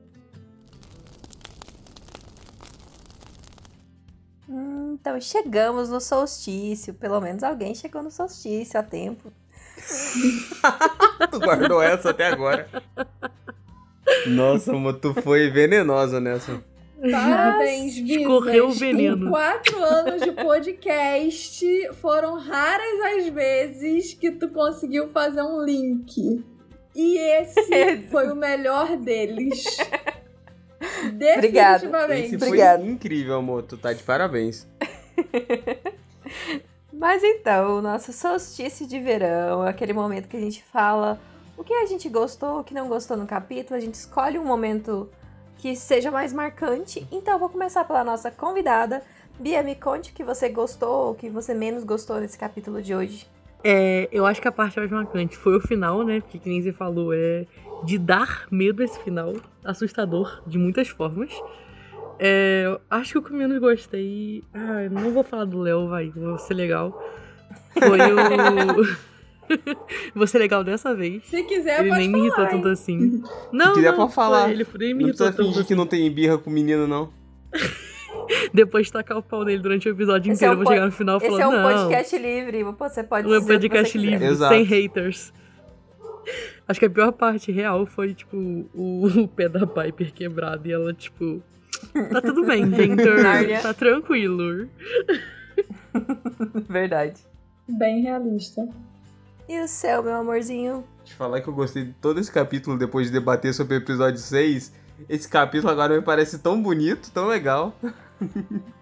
Mas eu gosto de terror, você sabe quanto eu adoro historinhas de terror. Então esse finalzinho, ele pega no meu coração que eu fico tipo, pô, se tu quisesse, Jordão, tu podia fazer uma história inteira só trabalhando como os monstros são aterrorizantes. E como eles podem entrar na mente desses meninos e zoar a mente deles. Tipo um ciclope imitando a voz do Jason. Tipo uma Gorgona forçando alguém a olhar pra ela, assim, tipo, só na, naquele, ó, que é a voz da tua pessoa amada. Ó, que ela tá verdade. falando igual ao teu irmão. Tipo os gritadores nos Jogos Vorazes, pô. Usar a voz de alguém conhecido é muito maneiro contra, no, no terror. Psicológico. Exato, eu adoro essa partezinha de terror. é meu Muito bom. solstício quentinho. Bom demais. E o seu tiozinha? É, eu vou pegar no que o Breninho falou. Tipo, o meu solstício de verão também é esse final. Tipo, me assustou de verdade, assim. Eu acho que o Riordão tem talento não só pra escrever a comédia como Percy, mas pra em certos momentos, quando ele se dedica a assustar a gente, eu acho que ele consegue. E me deixa muito triste ele não querer crescer a história e nem os personagens. Ele já falou que ele não tem interesse em, tipo, fazer o Percy ter 18 anos, por exemplo, tipo, seguir com a vida, sabe? Ele não tem interesse nisso pra, é, em crescer os personagens, nem em crescer a história. Tipo, vai ser sempre uma história infanto-juvenil e o personagem vai ser pra sempre, tipo, um moleque de 17 anos e é isso. Mas eu acho que o Riordão tinha muito a ganhar se ele deixasse, mesmo que ele não quisesse, mas talvez se ele deixasse algumas crônicas é, protagonizadas no universo do Riordão existirem, tipo, crônicas de terror. É, Uhum. Então, assim, tipo, cara, é, a gente vai ver em futuros capítulos desse livro que um semideus foi comido por esse ciclope que tá aí, tá ligado? Com a camisa roxa. Tipo, mano, seria incrível se fizessem uma crônica desse semideus, tipo, numa missão, desbarrando com esse ciclope, ele se fudendo. Por ca... Porque Concordo, como seria é infanto juvenil... É, imagina, Eu cara, eu tenho um falta. livro aqui, chama-se Ruas Estranhas. É, é do George Martin e grandes o quê? Grandes dos... Enfim, grandes oradores, sei lá. É um livro com várias crônicas de terror escrita por vários autores, tipo, conhecidos. E do George Martin. Tipo, foi, ele meio que reuniu a galera, tal, blá blá blá. E cada um fez uma crônicazinha de terror. E o George Martin, por exemplo, ele pegou, ele já fez isso mais de uma vez, ele pegou algo ambientado no universo de Game of Thrones, com um personagem que existe lá e tal, e jogou nesse livro, saca? Então, assim, eu acharia interessantíssimo se, igual aquele livro, eu não lembro se é Deuses e Monstros, alguma coisa assim, um livro extra que o Jordão tem, que são contos escritos, ambientados no universo do Jordão, escrito por É outras Semideuses pessoas. e Monstros. Semideuses e Monstros, perfeito. Esse livro é, é, é isso. Só que eu acho que se ele fizesse uma versão, tipo, maior, maior de 18, não precisa ser maior de 18, mas, tipo assim, uma versão mais adulta. Tipo, pessoas escrevendo crônicas de terror com uma. Tipo, e jogar isso pra galera mais adulta, eu acho que ele tinha muito a ganhar, porque ia ficar muito bom. Porque esse é um universo que dá pra fazer uma parada de terror maneiríssima, tá ligado? Tipo, Verdade. E eu sinto falta de violência. Eu sinto falta de morte, entendeu? Eu, eu, eu acho que pra quem passou por duas guerras, né? Quase três, até três no caso, é, teve muita pouca perda, muita pouca morte, muita pouca gente, tipo. Sabe? Pô, era pra ser um negócio Aham. gigante a guerra. E aí, tipo, é, foi gigante. A Primeira Guerra é enorme, por sinal. E aí, tipo, acaba que, por não ter tanta morte, por não ter tanta gente, a gente tem, tipo, noção que aconteceu, mas fica meio perdido, sabe? fica por isso mesmo. Exatamente. Sabe um negócio que podia ter virado um baita, um romance de terror completo? É a própria Casa de Hades. Se, spoiler não aqui, se o Jordão Ah, o mantivesse quê? o Tártaro como um lugar... Se a Casa de Hades Ah, fosse feito no modo romance de terror, seria incrível. Um romance de terror no Tártaro, pô, dava uma aumentada meio que no peso da história. E ainda seria um- uma coisa muito interessante de ver como, tipo, o Tártaro é ruim, é um lugar mesmo que muda a pessoa, que, tipo, tira o teu E o- pior e te joga no chão a todo momento. A Porque história do no, ela no já é momento da vida pesada. deles. A história do Tártaro, ela é bem pesada, bem pesada. Tipo, se você Sim. parar pra pensar. Agora imagina assim, ela, tipo, com um elemento de crítica, terror, tipo, agora. Exatamente. Ia ser muito bom. Sim. Mas e aí, amorzinho, o seu solstício quentinho ou frio, não sei qual que você está no coração. Vai ser de inverno, vai ser para Piper, ciumenta, com aquela partezinha. ai, ai. Por me- dois segundos eu achei que era ser pro solstício da série que já passou. Não, vamos falar só do capítulo. Vai ser para Piper com a questão da foto do, do Jason e da Talia e tudo mais. Então, me cansa um pouco, me cansou um pouco nesse pedaço. Ler isso aí. Como todos vocês já falaram da parte boa, né? Então, eu falei, ah, vou pontuar esse pequeno detalhe. Vou pontuar pequenas Unanimidade, hein? É. Pois é. Mas é isso, então, galera. Esses foram os nossos solstícios de verão.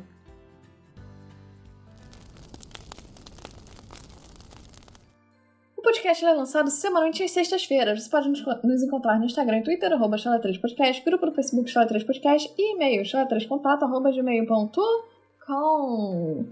Não se esqueça que nós temos o Pix chala3contato, arroba gmail.com. Você pode mandar qualquer valor para auxiliar a gente em projetos futuros.